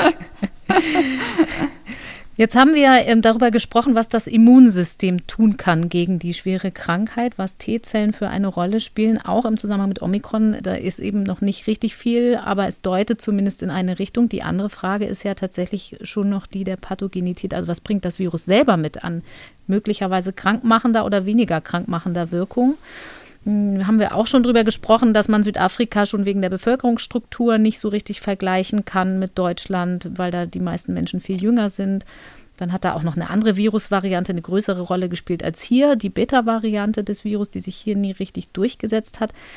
Aber es gibt so vorsichtige Anzeichen, dass sich die Geschwindigkeit da schon wieder verlangsamt. Und dann gibt es die Theorie, weil viele Infektionen doch unbemerkt stattgefunden haben also ich möchte das gar nicht deuten, ehrlich mhm. gesagt. Ich finde, für uns ist es viel relevanter, was ist in Dänemark oder in Großbritannien, mhm. weil das doch mehr vergleichbar ist.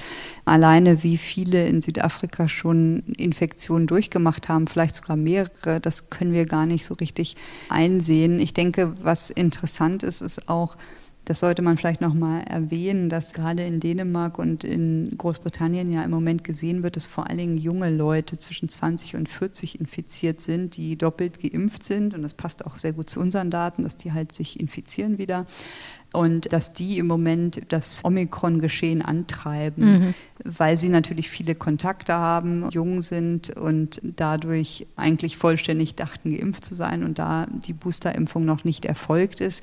Bei den Älteren ist die ja oft erfolgt und deswegen sind auch selbst diese Daten noch mit Vorsicht zu interpretieren, weil natürlich die Frage ist, wie sieht es eigentlich aus, wenn Omikron auf eine nicht geschützte, nicht mhm. geimpfte, ältere Bevölkerung trifft? Und das haben wir ja leider in Deutschland das Problem, dass doch über 60 noch einige Impflücken da sind. Und ich würde ungern, dass jemand sich sicher fühlt, der zu dieser Gruppe gehört, weil in Südafrika leichtere Verläufe beschrieben sind, daraus irgendwelche Schlüsse zu mhm. ziehen. Mhm. Das wäre einfach absolut unseriös. Wir wissen es einfach nicht. Und ich bin da sehr skeptisch, dass das dann irgendwann rauskommen wird, weil man doch immer anschauen muss, auf wen trifft das Virus. Mhm. Und wir müssen bedenken, im Moment trifft es auf Jüngere, die eh ein Risiko haben, was geringer ist, und auf eigentlich Immunisierte, also die schon mal Kontakt hatten mit dem Impfstoff und eigentlich Antikörper gebildet mhm. haben gegen SARS-CoV-2. Genauso wie mit den ganzen Zellkulturdaten, über die wir ja schon vorhin gesprochen haben, finde ich das einfach noch zu früh, da irgendwie Entwarnung, aber auch Alarmismus zu schlagen, was ja immer so gerne mhm. benutzt wird, dieses Wort ich kann es einfach im Moment nicht wirklich beurteilen, muss ich sagen. Das gilt dann auch für die Vergleichbarkeit mit England, weil da auch viel mehr Menschen ähm, zusätzlich zu Impfungen die Infektion durchgemacht haben. Also wenn, auch das habe ich gelesen auf Social Media, sich bei der Hospitalisierung so ein bisschen was tut in positiver Richtung, dann sollte man das auch nicht weiter in Interpretation einbeziehen, oder? Genau, ich glaube, man muss auch immer gucken und unterscheiden Sicht des Individuums und Sicht der Gesellschaft. Ne? Mhm. Und das vermischt sich oft oft. Also das Beispiel auch, wenn mir Leute schreiben, wie ist mein persönlicher Schutz. Mhm. Ähm, und wenn wir aber, sage ich mal, in Anführungsstrichen besorgt sind, die Virologen sagen, oh, jetzt kommt Omikron, das macht uns große Sorgen. Das spricht dann nicht unbedingt für das Individuum, sondern eher für die Gesellschaft mhm. oder das gesamtgesellschaftliche Geschehen. Und das wird oft sehr vermischt, würde ich sagen. Mhm. Jetzt gibt es aber zur Pathogenität Daten aus Cambridge in der Frage, wie gut das Virus in die Zellen reinkommt. Kann man daraus Erkenntnisse ableiten, auch vielleicht im Zusammenhang mit dieser Mitteilung aus Hongkong, über die wir am Anfang gesprochen haben, in Bezug auf die möglicherweise weniger oder mehr oder gleichbleibend krankmachende Wirkung von Omikron? Nee, also das ist viel zu vorläufig und die Frage ist ja auch immer, was hat das für eine klinische Relevanz? Und was die ja auch gesehen haben, ist, dass die Lunge anscheinend nicht so gut infizierbar ist. Das muss sich einfach in der Realität, in Tiermodellen noch zeigen, inwieweit das stimmt. Und das ist trotzdem wichtig. Also forschungsmäßig ist das absolut wichtig, dass man versucht, Unterschiede zwischen den verschiedenen Virusvarianten rauszuarbeiten und zu erkennen und daraus zu lernen, weil das natürlich auch manchmal dann zum Beispiel therapeutische Konsequenzen haben mhm. kann. Und wenn dadurch sich irgendwann rausstellt, dass die Pathogenese eine andere ist, ist das natürlich auch sehr gut, aber es ist noch zu früh, daraus irgendwelche Schlüsse zu ziehen, die mh, sich wirklich auf Menschen übertragen lassen. Das ist genauso aus diesen Daten, finde ich, sehr, sehr schwer. Und hier sind wirklich die Daten aus der realen Welt doch entscheidender. Mhm. Also was, um es mal so ein bisschen flapsig zu sagen, was habe ich davon, wenn der Onkel an Omikron stirbt, aber die Zelle sagt, so doll kann er sich doch gar nicht infizieren. Ne? Das ist halt, das nützt einem dann auch nichts. Mhm. Und es ist eher wirklich, um zu verstehen, wie ist die Pathogenese, was bedeutet das vielleicht therapeutisch oder für die symptomatische Behandlung muss ich irgendwas anders machen, aber dafür ist es noch zu früh und die Daten auch noch zu dünn. Mhm. Beim Stichwort, was nützt es mir, sind wir eigentlich schon bei der Gruppe der ähm, doch relativ großen Gruppe der noch zweifach geimpften. Ich habe mal geguckt, die Boosterquote liegt bei ungefähr einem Drittel der Gesamtbevölkerung. Da sind ja auch noch viele Menschen, die sich jetzt erst für die Impfung entschieden haben. Und wir haben die Gruppe der Kinder und Jugendlichen, die ja zum größten Teil von dem Booster noch ein Stück entfernt sind. Was kann man denn für die ableiten, wie gut sie nach einer Zweifachimpfung doch tatsächlich geschützt sind und wie viel oder wenig sie dann zum Infektionsgeschehen eben beitragen, wenn sie von dem Booster noch eine Weile entfernt sind? Ja, das kann man eigentlich nicht beantworten, mhm. weil wir gar keine Daten dafür haben. Und deswegen möchte ich auch ehrlich gesagt dazu gar nicht spekulieren oder was sagen. Wir wissen es nicht. Also wir mhm. wissen, dass die Antikörperbildung bei Jugendlichen ja sehr gut ist. Also eigentlich wahrscheinlich ein bisschen stärker sogar als bei älteren Erwachsenen. Aber wie schnell das jetzt zu einem Abfall der Antikörper führt und wie schnell man boostern möchte, müsste, äh, um eine Infektion zu vermeiden, ob man überhaupt, was wir ja auch vorhin diskutiert haben, Infektionen dauerhaft vermeiden kann oder das doch eher, sage ich mal, dazu beiträgt, dass man eine Wirkung hat, dass man nicht schwer erkrankt oder keine Komplikationen entwickelt. Das ist alles noch zu unklar. Mhm. Und was mir generell fehlt, wenn man jetzt gar nicht mal oder weiter wegdenkt, nicht zu den Jugendlichen, was machen wir mit zum Beispiel der anderen Gruppe, den Krankenhausangestellten, die im August geboostert mhm. wurden. Wir können die ja jetzt nicht alle vier Monate boostern. Ich glaube, dass werden viele mir zustimmen, dass das unrealistisch ist, jetzt die gesamte Bevölkerung alle sechs Monate zu impfen. Und ich glaube, das kann auch nicht der Weg sein oder wird der nicht sein. Deswegen ist für mich die erste Frage erstmal, wie geht es bei denen eigentlich weiter? Und bisher kenne ich keine Studie oder kein Land, das das wirklich systematisch jetzt untersucht, eine vierte Impfung. Ich glaube, selbst Israel hat bisher sich noch nicht dazu durchringen können und überlegt aber nächstes Jahr damit zu starten. Dann kommt das Argument dazu, was sicherlich wichtig ist, dass es ein Update des Impfstoffs mhm. gibt. Und wenn wir jetzt die zu früh boostern mit einer vierten Impfung mit dem, sage ich mal, alten Impfstoff, was ist dann, wenn das Update da ist, wenn man die dann das fünfte Mal im Frühjahr boostern? Hm, das finde ich alles im Moment noch sehr schwierig und leider auch noch nicht zu Ende gedacht. Also im Moment hat man das Gefühl, dass vor allen Dingen Krisenmanagement betrieben wird und man jetzt überlegt, wie man Omikron abflacht. Aber was danach kommt, ist für mich noch völlig offen. Und auch die Frage mit den Jugendlichen. Ich denke, es ist klar, dass auch dort die Antikörper abnehmen werden mit der Zeit, auch gerade die neutralisierenden Antikörper.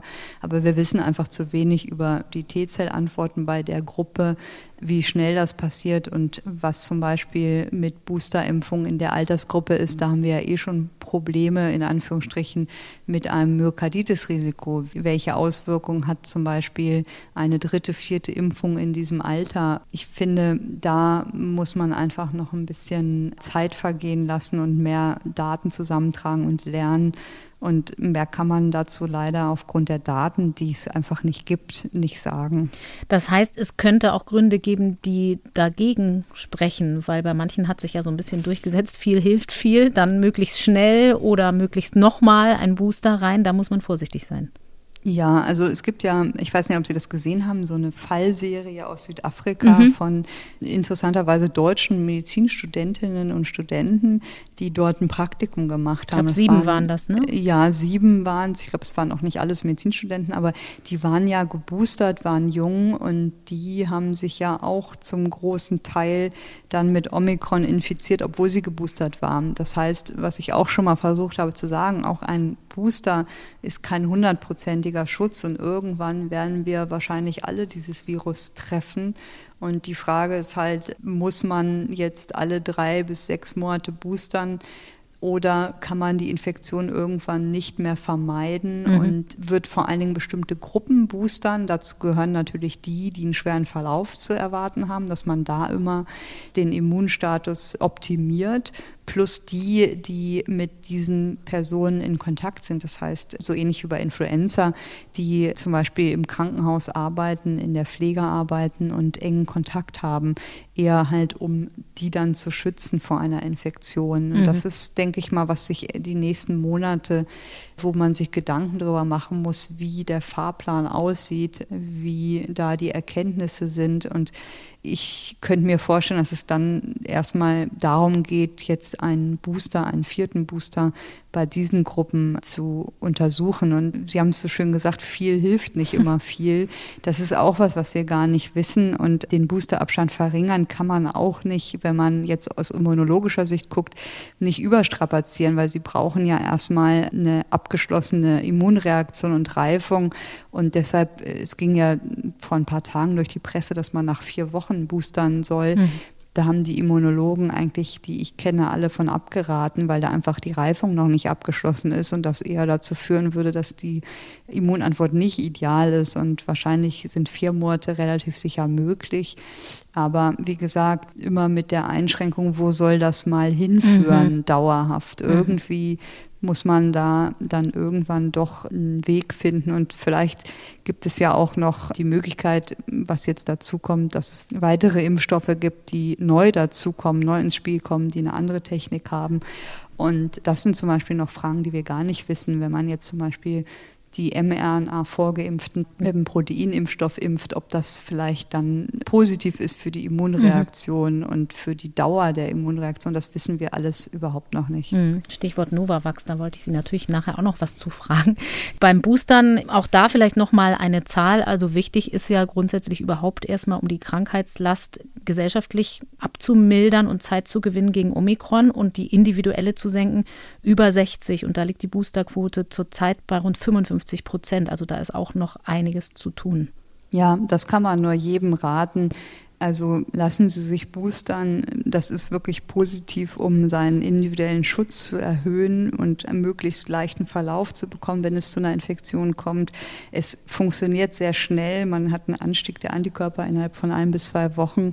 Und es ist natürlich auch gesamtgesellschaftlich wichtig, um Infektionsketten zu unterbrechen da auch Geboosterte sich einfach weniger häufig infizieren. Und das gilt ja auch für Omikron, auch wenn es nicht ganz so stark der Effekt ist wie bei Delta. Aber es gibt eigentlich keinen guten Grund, sich nicht boostern zu lassen für sich selbst, aber auch jetzt gesamt pandemisch betrachtet. Mhm. Die STIKO hat ihre Empfehlung gerade aktualisiert und rät jetzt zum Boostern schon nach drei Monaten. Und zwar gilt das ab sofort. Nochmal zur Erklärung. Immunologen sagen ja mittlerweile, bei den mRNA-Impfstoffen ist es offenbar ein Drei-Dosis-Impfschema, wie man es ja von anderen Impfungen auch kennt, weil der Booster dazugehört und nicht nur eine bloße Auffrischungsimpfung ist. Also grundsätzlich, zumindest mit Delta, eine viel bessere Immunantwort nach der dritten als noch kurz nach der zweiten Impfung erreicht wird. Gehen Sie da davon aus, dass auch für die Jüngeren jetzt eine Diskussion über den Booster in Gang kommt, also eine wissenschaftliche Diskussion auch, weil zum Beispiel BioNTech hat ja bekannt gegeben, dass die in den Studien ähm, die Wirksamkeit des Impfstoffs mit der Zehnteldosis für zwei bis fünfjährige unter den Erwartungen geblieben ist und man erprobt jetzt aber auch für die eine dritte Impfung statt die Dosis zu erhöhen. Genau, die überprüfen eine dritte Dosis, aber ich bin mir nicht sicher, ob die einfach die Kohorte nehmen, die schon zwei Dosen bekommen hat mit dieser niedrigen Dosis mhm. und jetzt einfach eine dritte geben, um schnelle Ergebnisse zu haben, anstatt jetzt ganz neu anzufangen mit einer neuen Dosis. Das habe ich noch nicht aus der Pressemitteilung wirklich entnehmen können. Das kann halt auch diesen Grund haben, dass man einfach sagt, okay, es reicht nicht mit der geringen Dosis, deswegen geben wir noch eine dritte dazu. Es heißt aber nicht oder ich kann nicht ausschließen, dass eine etwas höhere Dosis von Anfang an bei Zweien gereicht hätte für eine gewisse Zeit. Das ist mir zumindest nicht klar. Ich weiß nicht, ob Sie da hm, mehr Informationen haben. Auch nicht mehr verstanden als das, was Sie verstanden haben. Das hätte mich jetzt auch überrascht. Ja, und, und sicherlich muss man das auch bei Jüngeren mit den drei Dosen diskutieren. Man muss nur einfach immer auch sicher gehen, dass dann die Nebenwirkungen oder die unerwünschten Wirkungen nicht ansteigen mhm. überproportional. Und dafür gibt es einfach noch keine Daten. Mhm. Aber es gibt noch eine weitere ähm, Diskussion rund um Geboosterte, nämlich die, die der neue Gesundheitsminister in die Welt gebracht hat. Geboosterte muss man vielleicht nicht mehr testen, um einen Impfanreiz zu geben. Sie haben dazu schon getwittert, darum weiß ich, was Sie sagen werden. Keine gute Idee, oder? Ja, also erstens habe ich nicht das Gefühl, dass man Anreize schaffen muss, weil eigentlich habe ich eher das Gefühl, dass die Nachfrage im Moment für den Booster höher ist als das Angebot, jetzt mhm. mal so äh, wissenschaftlich, wirtschaftlich formuliert. Und es ist sicherlich äh, richtig, dass dann nach dem Boostern ein gewisser Schutz besteht, aber wir haben ja jetzt mehrmals länger darüber gesprochen, dass das nie 100 Prozent ist und dass auch Geboosterte sich infizieren können und das weitergehen geben können.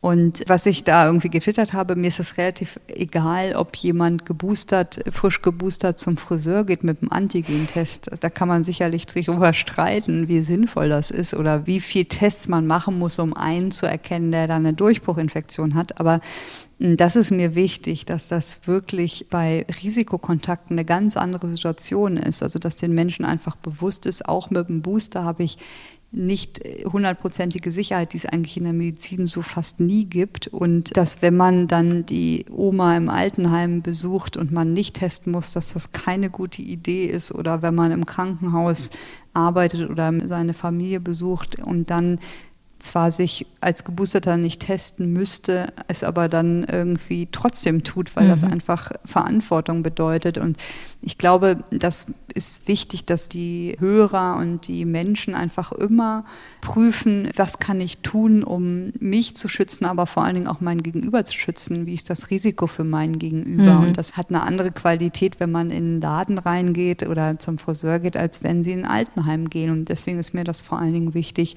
dass man gerade in diesen Bereichen auf gar keinen Fall jetzt nachlässig wird und mit irgendwelchen falschen Belohnungen Anreize schafft. Und gerade die Menschen, die da auch arbeiten, da täglich so eine Verantwortung tragen für andere Menschen, das ist ein völlig falscher Anreiz, dann zu sagen, man muss sich nicht mehr testen lassen, weil ich glaube, das wollen die meisten auch gar nicht in diesen Einrichtungen, sondern sind froh, dass sie sich testen können und dann einfach nicht in Situationen kommen, wo sie zum Beispiel einen Ausbruch auslösen und hm. denken, okay, ich hätte mich ja testen können. Alten- und Pflegeheime schützen ist ja so ein Thema für sich, wo man ganz klar sagen kann, es ist fast unmöglich, das zu 100 Prozent hinzukriegen. Aber müsste man nicht in dieser Phase, wo sich auch Menschen mit Booster dann wieder in falscher Sicherheit wiegen, mehr PCR-Tests für Besucher und Beschäftigte in Heimen einsetzen, statt Antigentests, die zu viel Unwägbarkeit mit sich bringen? Ja, also wir wissen, dass PCR-Tests doch genauer sind und mehr Infektionen erkennen. Das sehen wir ja immer wieder. Und natürlich, wenn das logistisch und von der Kapazität möglich wäre, wäre es möglich, dadurch die Anzahl der Infektionen ja zu erkennen und auch früher zu erkennen. Ich denke schon, dass das gut wäre. Es ist nur die Frage, man kann ja viel fordern, es muss ja auch umsetzbar sein in der Fläche. Mhm. Und ich glaube, da hakt es zum Teil. Und die Kapazitäten in den Laboren sind entscheidend, oder? Man muss äh, genau, ja schon sagen, genau. dass die langsam ja. wieder Richtung Kapazitätsgrenze laufen, vor allem regional. Genau, das ist halt ein Hauptproblem. Das, natürlich ist es schön, wenn man jeden, jeden Tag mit einer PCR testen könnte, aber das ist nicht realistisch und deshalb ist das sicherlich schon mit den Antigen-Tests eine, wie soll man sagen, eine, eine Reduktion des Schutzes, aber es ist auf jeden Fall immer noch besser, als gar nicht zu testen und genauso wichtig wie es Testen. Also Sie können das auch nicht wegtesten und Tests erkennen ja auch nur eine Infektion, die schon stattgefunden mhm. hat, ist wirklich auf die Hygiene zu achten. Also wenn man äh, dort in diesen Einrichtungen arbeitet oder dort reingeht, sich die Hände zu desinfizieren, Mundschutz zu tragen, genau darauf zu achten, den auch zu wechseln regelmäßig und wirklich einfach verstärkt nochmal auf die Hygiene zu achten. Was die Alten- und Pflegeheime angeht, gibt es da Erfahrungswerte eigentlich, wie groß der Booster-Effekt sein kann, wenn man nicht diese vollen sechs Monate abgewartet hat und dann vielleicht in so ein Risikoreich gelaufen ist, sondern schon relativ früh zugesehen hat, dass man Heime komplett durchgeboostert hat, bei Ihnen in Hessen zum Beispiel? Ja, also ich glaube, mit den sechs Monaten ist gar nicht so richtig. Eigentlich ist ja in Deutschland sind ja die Heime im Januar, Februar mhm. damals 2021 geimpft worden. Die Bewohner, das waren ja wirklich die höchste Priorität. Und das heißt, wir hatten die sechs Monate ja bereits im August um. Mhm für die meisten Bewohner. Und ich weiß, dass es damals die Diskussion gab, was macht man jetzt? Und da gab es ja auch noch keine Empfehlung der STIKO schon zu boostern. Und in Hessen haben wir ja damals dann auch diese Altenheim-Studie angefangen, die man als Preprint auch anschauen mhm. schon kann. Und relativ zügig gesehen, dass die neutralisierenden Antikörper bei den älteren Personen eigentlich nach einem halben Jahr kaum mehr vorhanden sind. Gegen Delta ganz, aber dann.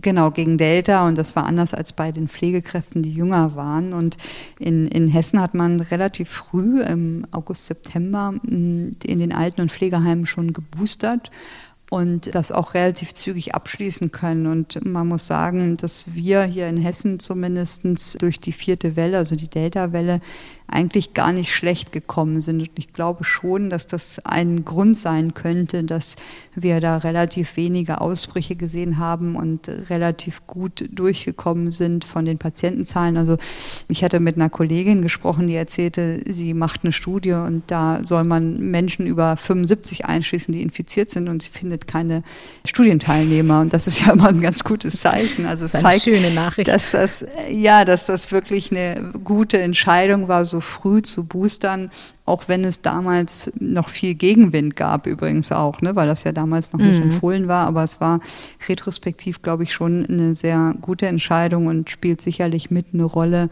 dass Hessen da ganz gut durchgekommen ist. Ein anderer ganz wichtiger Baustein, auch den haben wir schon mehrmals hier besprochen und der hat auch in Ihrer jetzigen Omikron-Studie eine Rolle gespielt, sind die monoklonalen Antikörper also eines der wichtigsten Medikamente, die man gegen den schweren Verlauf hat, wenn man sie früh gibt. Sehr teuer, mhm. aber sehr zielgerichtet, eben sehr sinnvoll. Aber die Omikron-Immunflucht kann auch sie aushebeln. Was wissen wir da? Gibt es überhaupt noch wirksame und wie doll wirkt sich diese Immunflucht aus? Was sind da Ihre Labordaten zu? Ja, das ist eine wichtige Frage. Also wir haben ja hier monoklonale Antikörper, die in Deutschland eingesetzt werden und die haben unaussprechliche Namen, deswegen versuche ich es gar nicht. Aber die, die jetzt klassischerweise eingesetzt wurden, die haben gegen Omikron leider keine Wirkung und das war auch zu erwarten aufgrund der Mutationen und hat sich auch mit den Essays, die wir haben, aber auch von anderen Arbeitsgruppen bestätigt. Es gibt aber ein wenig Hoffnung am Ende des Tunnels. Und zwar hat am 17.12., also vor wenigen Tagen, die Europäische Kommission einen weiteren monoklonalen Antikörper zugelassen. Der hat auch nicht einen ganz so schlimmen Namen, der heißt Sotrovimab. Und dieser Antikörper äh, ist zugelassen für Erwachsene und Jugendliche und Kinder ab 12, also ab 40 Kilo die an Covid erkranken und wo man ein erhöhtes Risiko hat für einen schweren Verlauf und die aber keinen zusätzlichen Sauerstoff schon benötigen. Und die Studien zeigen, dass nur ein Prozent der Patientinnen und Patienten innerhalb von einem Monat nach der Behandlung ins Krankenhaus mussten für über 24 mhm. Stunden. Und dieses Medikament ist jetzt, wie gesagt, vor wenigen Tagen zugelassen und wird, denke ich mal, dann im Januar auch verfügbar sein. Und dieses Medikament muss man aber über die Vene geben, wobei es auch erste Daten gibt zu dem Sotrovimab, dass man auch intramuskulär, also in den Muskel, das verabreichen kann, mhm. dass es dann auch genau den gleichen Effekt hat, wobei es zugelassen für intravenöse Behandlung ist. Und das ist man kann das die ersten sieben Tage nach Auftreten der Symptome geben und ist natürlich verschreibungspflichtig, also das kann man sich nicht selber kaufen. Es wird auch empfohlen, dass das in Gesundheitseinrichtungen verabreicht wird. Da haben wir ja auch schon mal drüber gesprochen, dass das logistisch oft schwierig ist, mhm. weil das sind natürlich Fremdeiweiße, die da drin sind, also Antikörper und das hat natürlich immer ein Risiko für schwere allergische Reaktionen, wenn jemand dazu auch neigt zum Beispiel. Mhm. Und deswegen sollten die Patienten während der Infusion und auch danach äh, mindestens eine Stunde überwacht werden. Und deshalb werden diese Medikamente oft im Krankenhauskontext verabreicht. Aber das mhm. ist eine sehr, sehr gute Nachricht, dass das jetzt kurz nach Auftreten von Omikron ein monoklonaler Antikörper zugelassen wurde, der auch gegen Omikron noch wirksam ist und der sicherlich in den nächsten Wochen und Monaten eine wichtige Rolle bei der ja, Bekämpfung von schweren Verläufen oder Verhinderung von schweren Verläufen führen kann. Mhm. Das ist, haben Sie ja gerade gesagt, ja, aber eine logistische Frage, also auch eine Frage der Infrastruktur, weil man muss früh diesen monoklonalen Antikörper geben, aber andererseits dann eben idealerweise im Krankenhaus. Als wir noch andere hatten, die gegen Delta wirksam waren, da hat eine Kollegin aus unserer Redaktion mal recherchiert, also kurz bevor Omikron kam und das Ergebnis war ein bisschen erschütternd, nämlich dass nur ein wirklich kleiner Teil der monoklonalen Antikörper, die die Bundesregierung eingekauft hatte, wirklich an den Mann oder die Frau gebracht wurden. Der Rest lag teilweise ungenutzt in den Kliniken, wo die Patienten dann in einem viel zu späten Stadium ankamen. Wie ist da die Lage? Hat sich da schon was verbessert von der Infrastruktur her? Wissen Sie das vielleicht aus Ihrer Uniklinik und im Kontakt mit niedergelassenen Ärzten? Ja, ich, ich glaube, das ist so ein bisschen die Ladehemmung am Anfang. Ne? Dann gibt es ein neues Medikament, das ist auch noch sehr, sehr teuer und dann überlegt man sich halt schon, ähm, würde ich das jetzt einsetzen? Mhm. Ist das berechtigt? Und das hat sich aus meiner Sicht deutlich verändert. Also es wird deutlich häufiger werden monoklonale Antikörper auch gerade bei Ausbrüchen in Krankenhäusern sehr breit eingesetzt und die Strukturen müssen natürlich auch erstmal aufgebaut werden, wie Sie schon sagen. Ich habe das Gefühl, dass das deutlich angestiegen ist und dass auch die Kenntnis darüber einfach breiter geworden ist und das haben wir ja auch schon mal in einer anderen Folge gehabt, dass einfach wirklich die Leute das kennen müssen und die Kollegen, die in der Praxis sind, das einfach auf dem Schirm haben müssen. Da gibt es was, das kann ich geben und äh, die Hemmschwelle einfach nicht so hoch ist. Und äh, das ist, glaube ich, normal, immer wenn Sie wissen, das ist ganz, ganz teuer und das ist ganz, ganz selten. Also Sie können das nur wenigen Menschen geben, dann ist wahrscheinlich die Schwelle einfach für den einzelnen Kollegen, die Kollegin hoch, das dann zu geben und dass man da keinen Fehler machen will und es umsonst verabreichen will. Mhm. Aber das hat sich schon, denke ich, in den letzten Wochen deutlich geändert. In den Heimen könnte das ja aber heißen, dass da ein mobiles Team oder ein mobiler Arzt ins Heim kommt und nicht die Patienten alle ins Krankenhaus gebracht werden müssten. Das wäre besser, weil natürlich, wenn Sie so gerade demente Patienten im Heim umsiedeln ins Krankenhaus, das meistens zu weiteren Problemen führen kann. Aber gerade auch, dass man das auch intramuskulär vielleicht geben kann mhm. als Alternative, das ist natürlich auch für den ambulanten Bereich einfacher. Man muss halt nur sicherstellen, dass es nicht zu allergischen Reaktionen kommt und die Nachbeobachtungszeit eingehalten mhm. wird. Aber klar ist das denkbar und das ist, denke ich mal, ein wichtiges Tool, was in den nächsten Wochen einfach noch besser ausgebaut werden muss. Mhm. Aber es ist natürlich auch schwierig für die niedergelassenen Kollegen. Also stellen Sie sich vor, Sie sind Hausarzt im alten Pflegeheim und sollen jetzt fünf Leuten das verabreichen und dann müssen Sie die nachbeobachten. Dann sind Sie ja, sage ich mal, wahrscheinlich einen halben Tag beschäftigt. Mhm. Und das ist, denke ich mal, auch, spielt auch eine Rolle, dass man einfach auch die Zeit dann haben muss, das umzusetzen und dann einen halben Tag die Praxis dicht zu machen dafür. Mhm. Ne? Wie sieht es mit anderen wichtigen Medikamenten aus? Sie haben das hier in der letzten Folge, in der Sie im Gespräch waren, auch schon mal angedeutet. Paxlovid und Molnupiravir, also antivirale Medikamente, sind ja wichtig. Da gibt es auch Anfangsdaten zu Omikron mittlerweile, oder?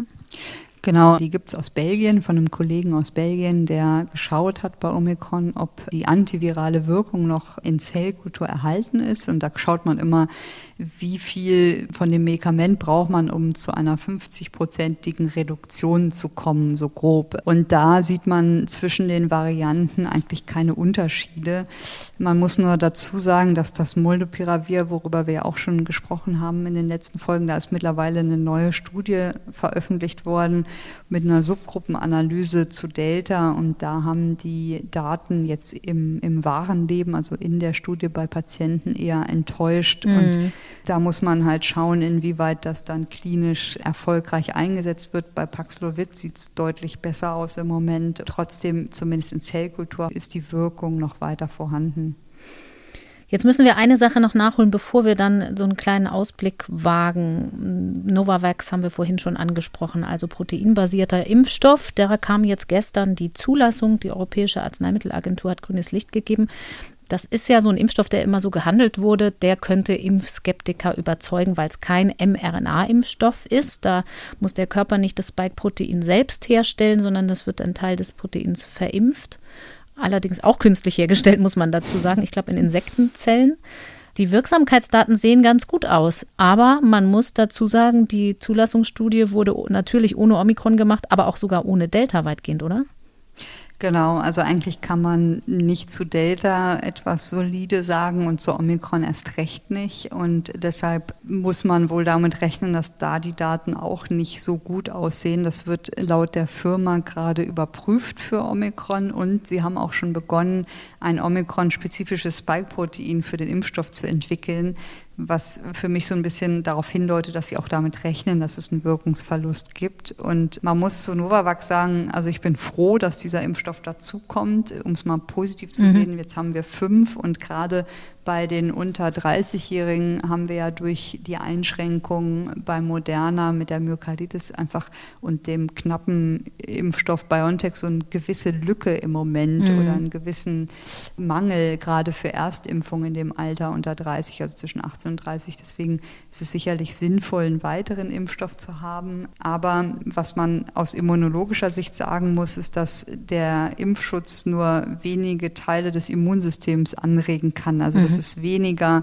potent als ein mRNA-Impfstoff, der es ja, worüber wir gerade gesprochen haben, schafft, dass diese Killerzellen, diese T-Zellen und Gedächtniszellen gebildet mhm. werden.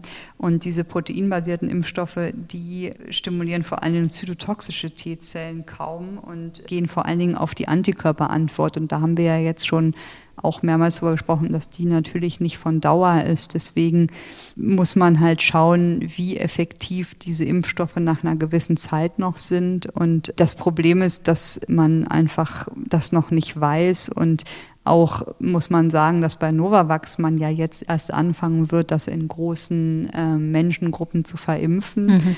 Und wir haben ja jetzt im letzten Jahr viel gelernt, wenn ich mich an letztes Jahr mit AstraZeneca erinnere, mit den seltenen Nebenwirkungen, dann mit den mRNA-Impfstoffen und der Myokarditis mit den seltenen Nebenwirkungen. Und es ist nicht ausgeschlossen, dass wenn man ja erstmal eine Million Menschen mit Novavax impft, dass dann auch eine seltene Nebenwirkung erkenntlich wird, die man in den Studien nicht gesehen hat. Deswegen selbst würde ich mich immer mit dem mRNA-Impfstoff impfen lassen, der bereits milliardenfach verimpft wurde mhm. und wo ich einfach dieses Risiko schon kenne.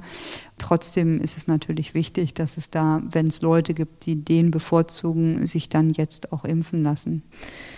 Es bleibt unterm Strich festzuhalten, wir müssen Zeit gewinnen gegen Omikron und die Impfungen sind und bleiben wichtig, auch die Booster-Impfungen. Sie können es allein aber nicht rausreißen. Also um weitergehende Maßnahmen kommen wir wahrscheinlich nicht drum rum. Das RKI sagt ganz aktuell, maximale Kontaktbeschränkungen sind nötig. Hamburg zum Beispiel hat ganz frisch eine de facto Schließung von Clubs und Diskos beschlossen und ab Heiligabend private Zusammenkünfte auf zehn Personen begrenzt. Der Handel allerdings bleibt bislang unter 2G-Bedingungen unberührt. Frau Ziesek, Sie sitzen selber nicht im Expertenrat, aber ich kenne ja ungefähr Ihre Meinung dazu oder wir alle. Ich habe mal geguckt, vor einem Jahr haben wir in der Podcast-Folge drüber gesprochen und die dann auch so genannt. Da haben Sie gesagt, das Virus macht keine Geschenke. Das ist ein bisschen der Murmeltiereffekt, oder? Würden Sie jetzt sagen, Omikron macht gar keine Geschenke? nee, also ja, das ist so.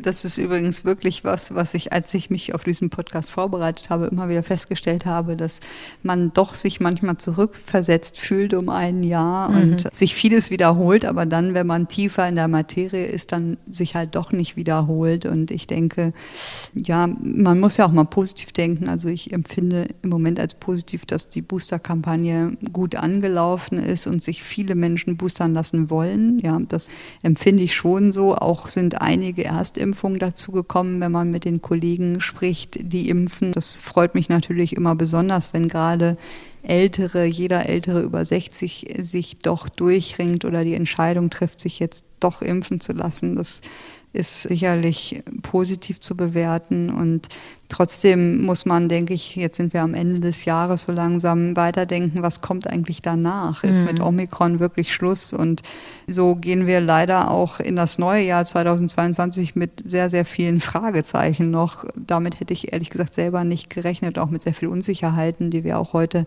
angesprochen haben. Was ist mit einer vierten Impfung? Wie geht es eigentlich mittelfristig, langfristig weiter?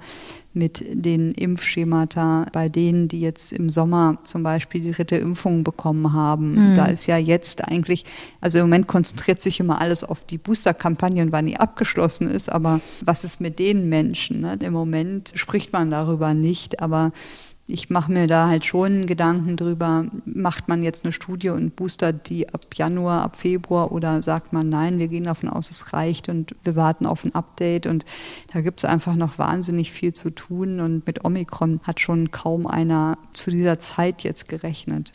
Wir haben vor kurzem hier gesagt, Frau Ziesek, wir werden kürzer im Podcast und dann kam Omikron und es gab wieder viel, viel mehr zu reden, so auch jetzt. Wir haben schon dazugelernt, wir haben zumindest nicht gesagt, wir hören auf, wir haben gesagt, wir werden kürzer. Und jetzt werden wir erstmal wieder länger. Ich würde gerne ganz zum Abschluss Ihnen noch eine Frage stellen, die das Ganze mal wieder in unsere persönliche Realität runterholt.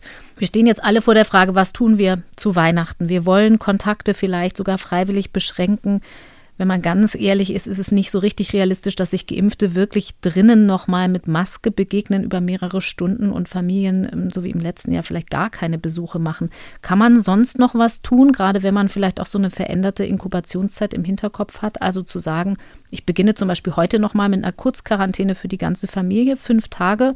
Wenn ich am zweiten Feiertag erst die Großeltern besuche, dann habe ich vielleicht noch ein bisschen mehr Schutz erreicht. Ja, ich denke schon. Ich meine, das sind alles Dinge, die wir letztes Jahr genauso besprochen ja. haben, die genauso noch helfen, die sicherlich positiv dazu beitragen. Ich, ich finde es halt, wie gesagt, wichtig, dass man wirklich überprüft, welche Kontakte sind essentiell, auf welche kann ich verzichten, welche kann ich verschieben und gerade auch dieses Reisen als Gefahr sieht oder als potenzielle Infektionsquelle sieht, das vielleicht reduziert und einfach mal zum Jahreswechsel ein paar Gänge zurückschaltet, um dann ja dazu beizutragen, dass Omikron vielleicht etwas langsamer sich ausbreitet. Wobei das wirklich schwierig ist. Also ich, klar, ich meine, man kann sich testen, man kann Vorquarantäne machen, man kann versuchen, viel zu lüften. Das sind alles Dinge, die unsere Hörer alle jetzt schon zigmal gehört haben von uns. Aber ich glaube, es ist wichtiger denn je, dass die Leute einfach selber verstehen, was wichtig ist und wie sie sich schützen können und versuchen auch vielleicht viele einen Beitrag zu leisten. Ich glaube, was viele nicht verstehen oder was ein großes Problem ist, ist ja, dass es ein echtes Paradoxon gibt. Also medizinisch und gesundheitspolitisch auch müsste man natürlich präventiv reagieren. Mhm. Die Gerichte sagen ja, solange sich die Zahlen nicht verschlechtern, lassen sich Verschärfungen nicht begründen. Und wie man das auflösen kann, ist mir persönlich bis heute unklar. Und wie soll das dann noch ein Laie verstehen? Aber das ist halt etwas, was sich wirklich durch diese Pandemie zieht, dieses Präventivhandeln, dass sich das aber mit den Gesetzen und mit den Verordnungen oft gar nicht verträgt. Und deshalb ist es einfach wichtig, dass man für sich selber versucht, zumindest präventiv zu handeln. Auch mhm. wenn etwas erlaubt ist, ist es nicht sinnvoll. Mhm. Umso besser, dass Sie und Christian Drosten uns hier im Podcast erstmal noch ein bisschen erhalten bleiben, um dieses präventive Handeln so gut es geht wie möglich zu erklären. Frau Zizek, vielen Dank für heute, für dieses Jahr, für Ihre Zeit. Wir wünschen Ihnen möglichst ruhige Feiertage und sprechen uns dann im neuen Jahr wieder dann wahrscheinlich mit ganz vielen neuen Erkenntnissen, zumindest aus der echten Welt zu Omikron. Bis das dann. wünsche ich Ihnen auch und dem ganzen NDR-Team und natürlich allen Hörern frohe Weihnachten. Danke. Vielen Dank natürlich auch an meine Kolleginnen Katharina Marenholz, Beke Schulmann und Nele Rössler. Und vor allem danke, dass ihr und sie uns jetzt schon seit fast zwei Jahren zuhört und dass unser Podcast eine so wichtige Stimme in der Pandemie ist und bleibt. Wir wünschen euch allen ein schönes Weihnachtsfest und trotz allem einen hoffnungsvollen Jahreswechsel. Für die kommenden Tage, für die Feiertage und die freien Tage habe ich aber natürlich noch zwei Podcast-Tipps, die auf jeden Fall für gute Laune sorgen können. Zum einen gibt es seit heute eine neue Folge des Podcasts Flexikon, in der es passend zu Weihnachten um die Frage geht, wie werde ich ein guter Gastgeber, eine gute Gastgeberin? Es gibt ja Menschen, denen liegt das im Blut, andere dagegen fürchten sich fürchterlich vor Fettnäpfchen und das fängt schon an der Wohnungstür an. Soll man die Gäste zum Beispiel nötigen, ihre Schuhe auszuziehen? Unsere Hosts Steffi Banowski und Anne Radatz haben da unterschiedliche Erfahrungen. Ich weiß nicht, wie es bei deinen Eltern sind. Meine Eltern ziehen ihre Schuhe auch nie aus. Doch, meine Eltern ziehen Wirklich? die Schuhe aus und da zieht man auch Schuhe aus bei denen. Ja, doch, doch, die achten da schon drauf. dachte, Bei mir das- zieht man die nicht aus. Ich dachte, das wäre so ein Generationenproblem, dass früher haben die Leute nämlich nie die Schuhe ausgezogen. So eine Neuerung im, im Umgang miteinander, dass man die Schuhe aus. Ist egal, ich habe. Monika Fuchs gefragt, Schuhe ausziehen, ja oder nein? Das finde ich nicht schön. Außerdem ist ja mein Motto, der Fußboden dient mir und ich nicht dem Fußboden. So, und im Hintergrund hört man nämlich auch, bei ihr wird gestaubsaugt. Bei ihr wird gestaubsaugt. Und wo regelmäßig gestaubsaugt wird, da kann man auch mal die Schuhe anlassen. Du weißt doch, wo ich wohne. Ja. Wenn du von da, von der Straße, wenn du da mit Schuhen hochgehst, da hast du da alles dran. Kippen, altes Essen, alte. Zähne. Da möchte ich ehrlich gesagt das nicht so gerne. Also ich gebe euch beiden recht. Wenn es eine größere Party ist, könnt ihr eure Schuhe anlassen. Danke. Aber Aber, du machst ja nie eine größere Party bei dir Richtig. zu Hause. Deshalb kann ich das frei von der Leber weg behaupten. Wie immer gibt es viel zu lachen im Flexikon, aber auch wirklich gute Tipps. Der Podcast findet sich in der ARD Audiothek und da ist natürlich auch unser NDR Bücherpodcast Eat, Read, Sleep zu finden. Den habe ich euch hier schon oft ans Herz gelegt, weil ich ihn selbst einfach gern höre. Der Podcast macht Lust aufs Lesen, wenn man dann die Zeit findet und auch für Menschen mit wenig Zeit bietet er einen kleinen Ersatz fürs Lesen. Meine Kollegen Daniel, Jan und Katharina haben im Dezember sogar jede Woche eine Folge veröffentlicht und die Weihnachtsstimmung fängt schon mit der literarischen Vorspeise an. In der aktuellen Folge gibt es zum Beispiel einen Eierschaum-Weihnachtsmann. Oh, was ist das denn? Das ist ein kleiner Schneemannkopf mit einer Nikolausmütze. Mit einem, äh, mit einem Gesicht, lächelt und hat so zwei Knopfaugen. Es gibt ein Weihnachtsgedicht, das Ja.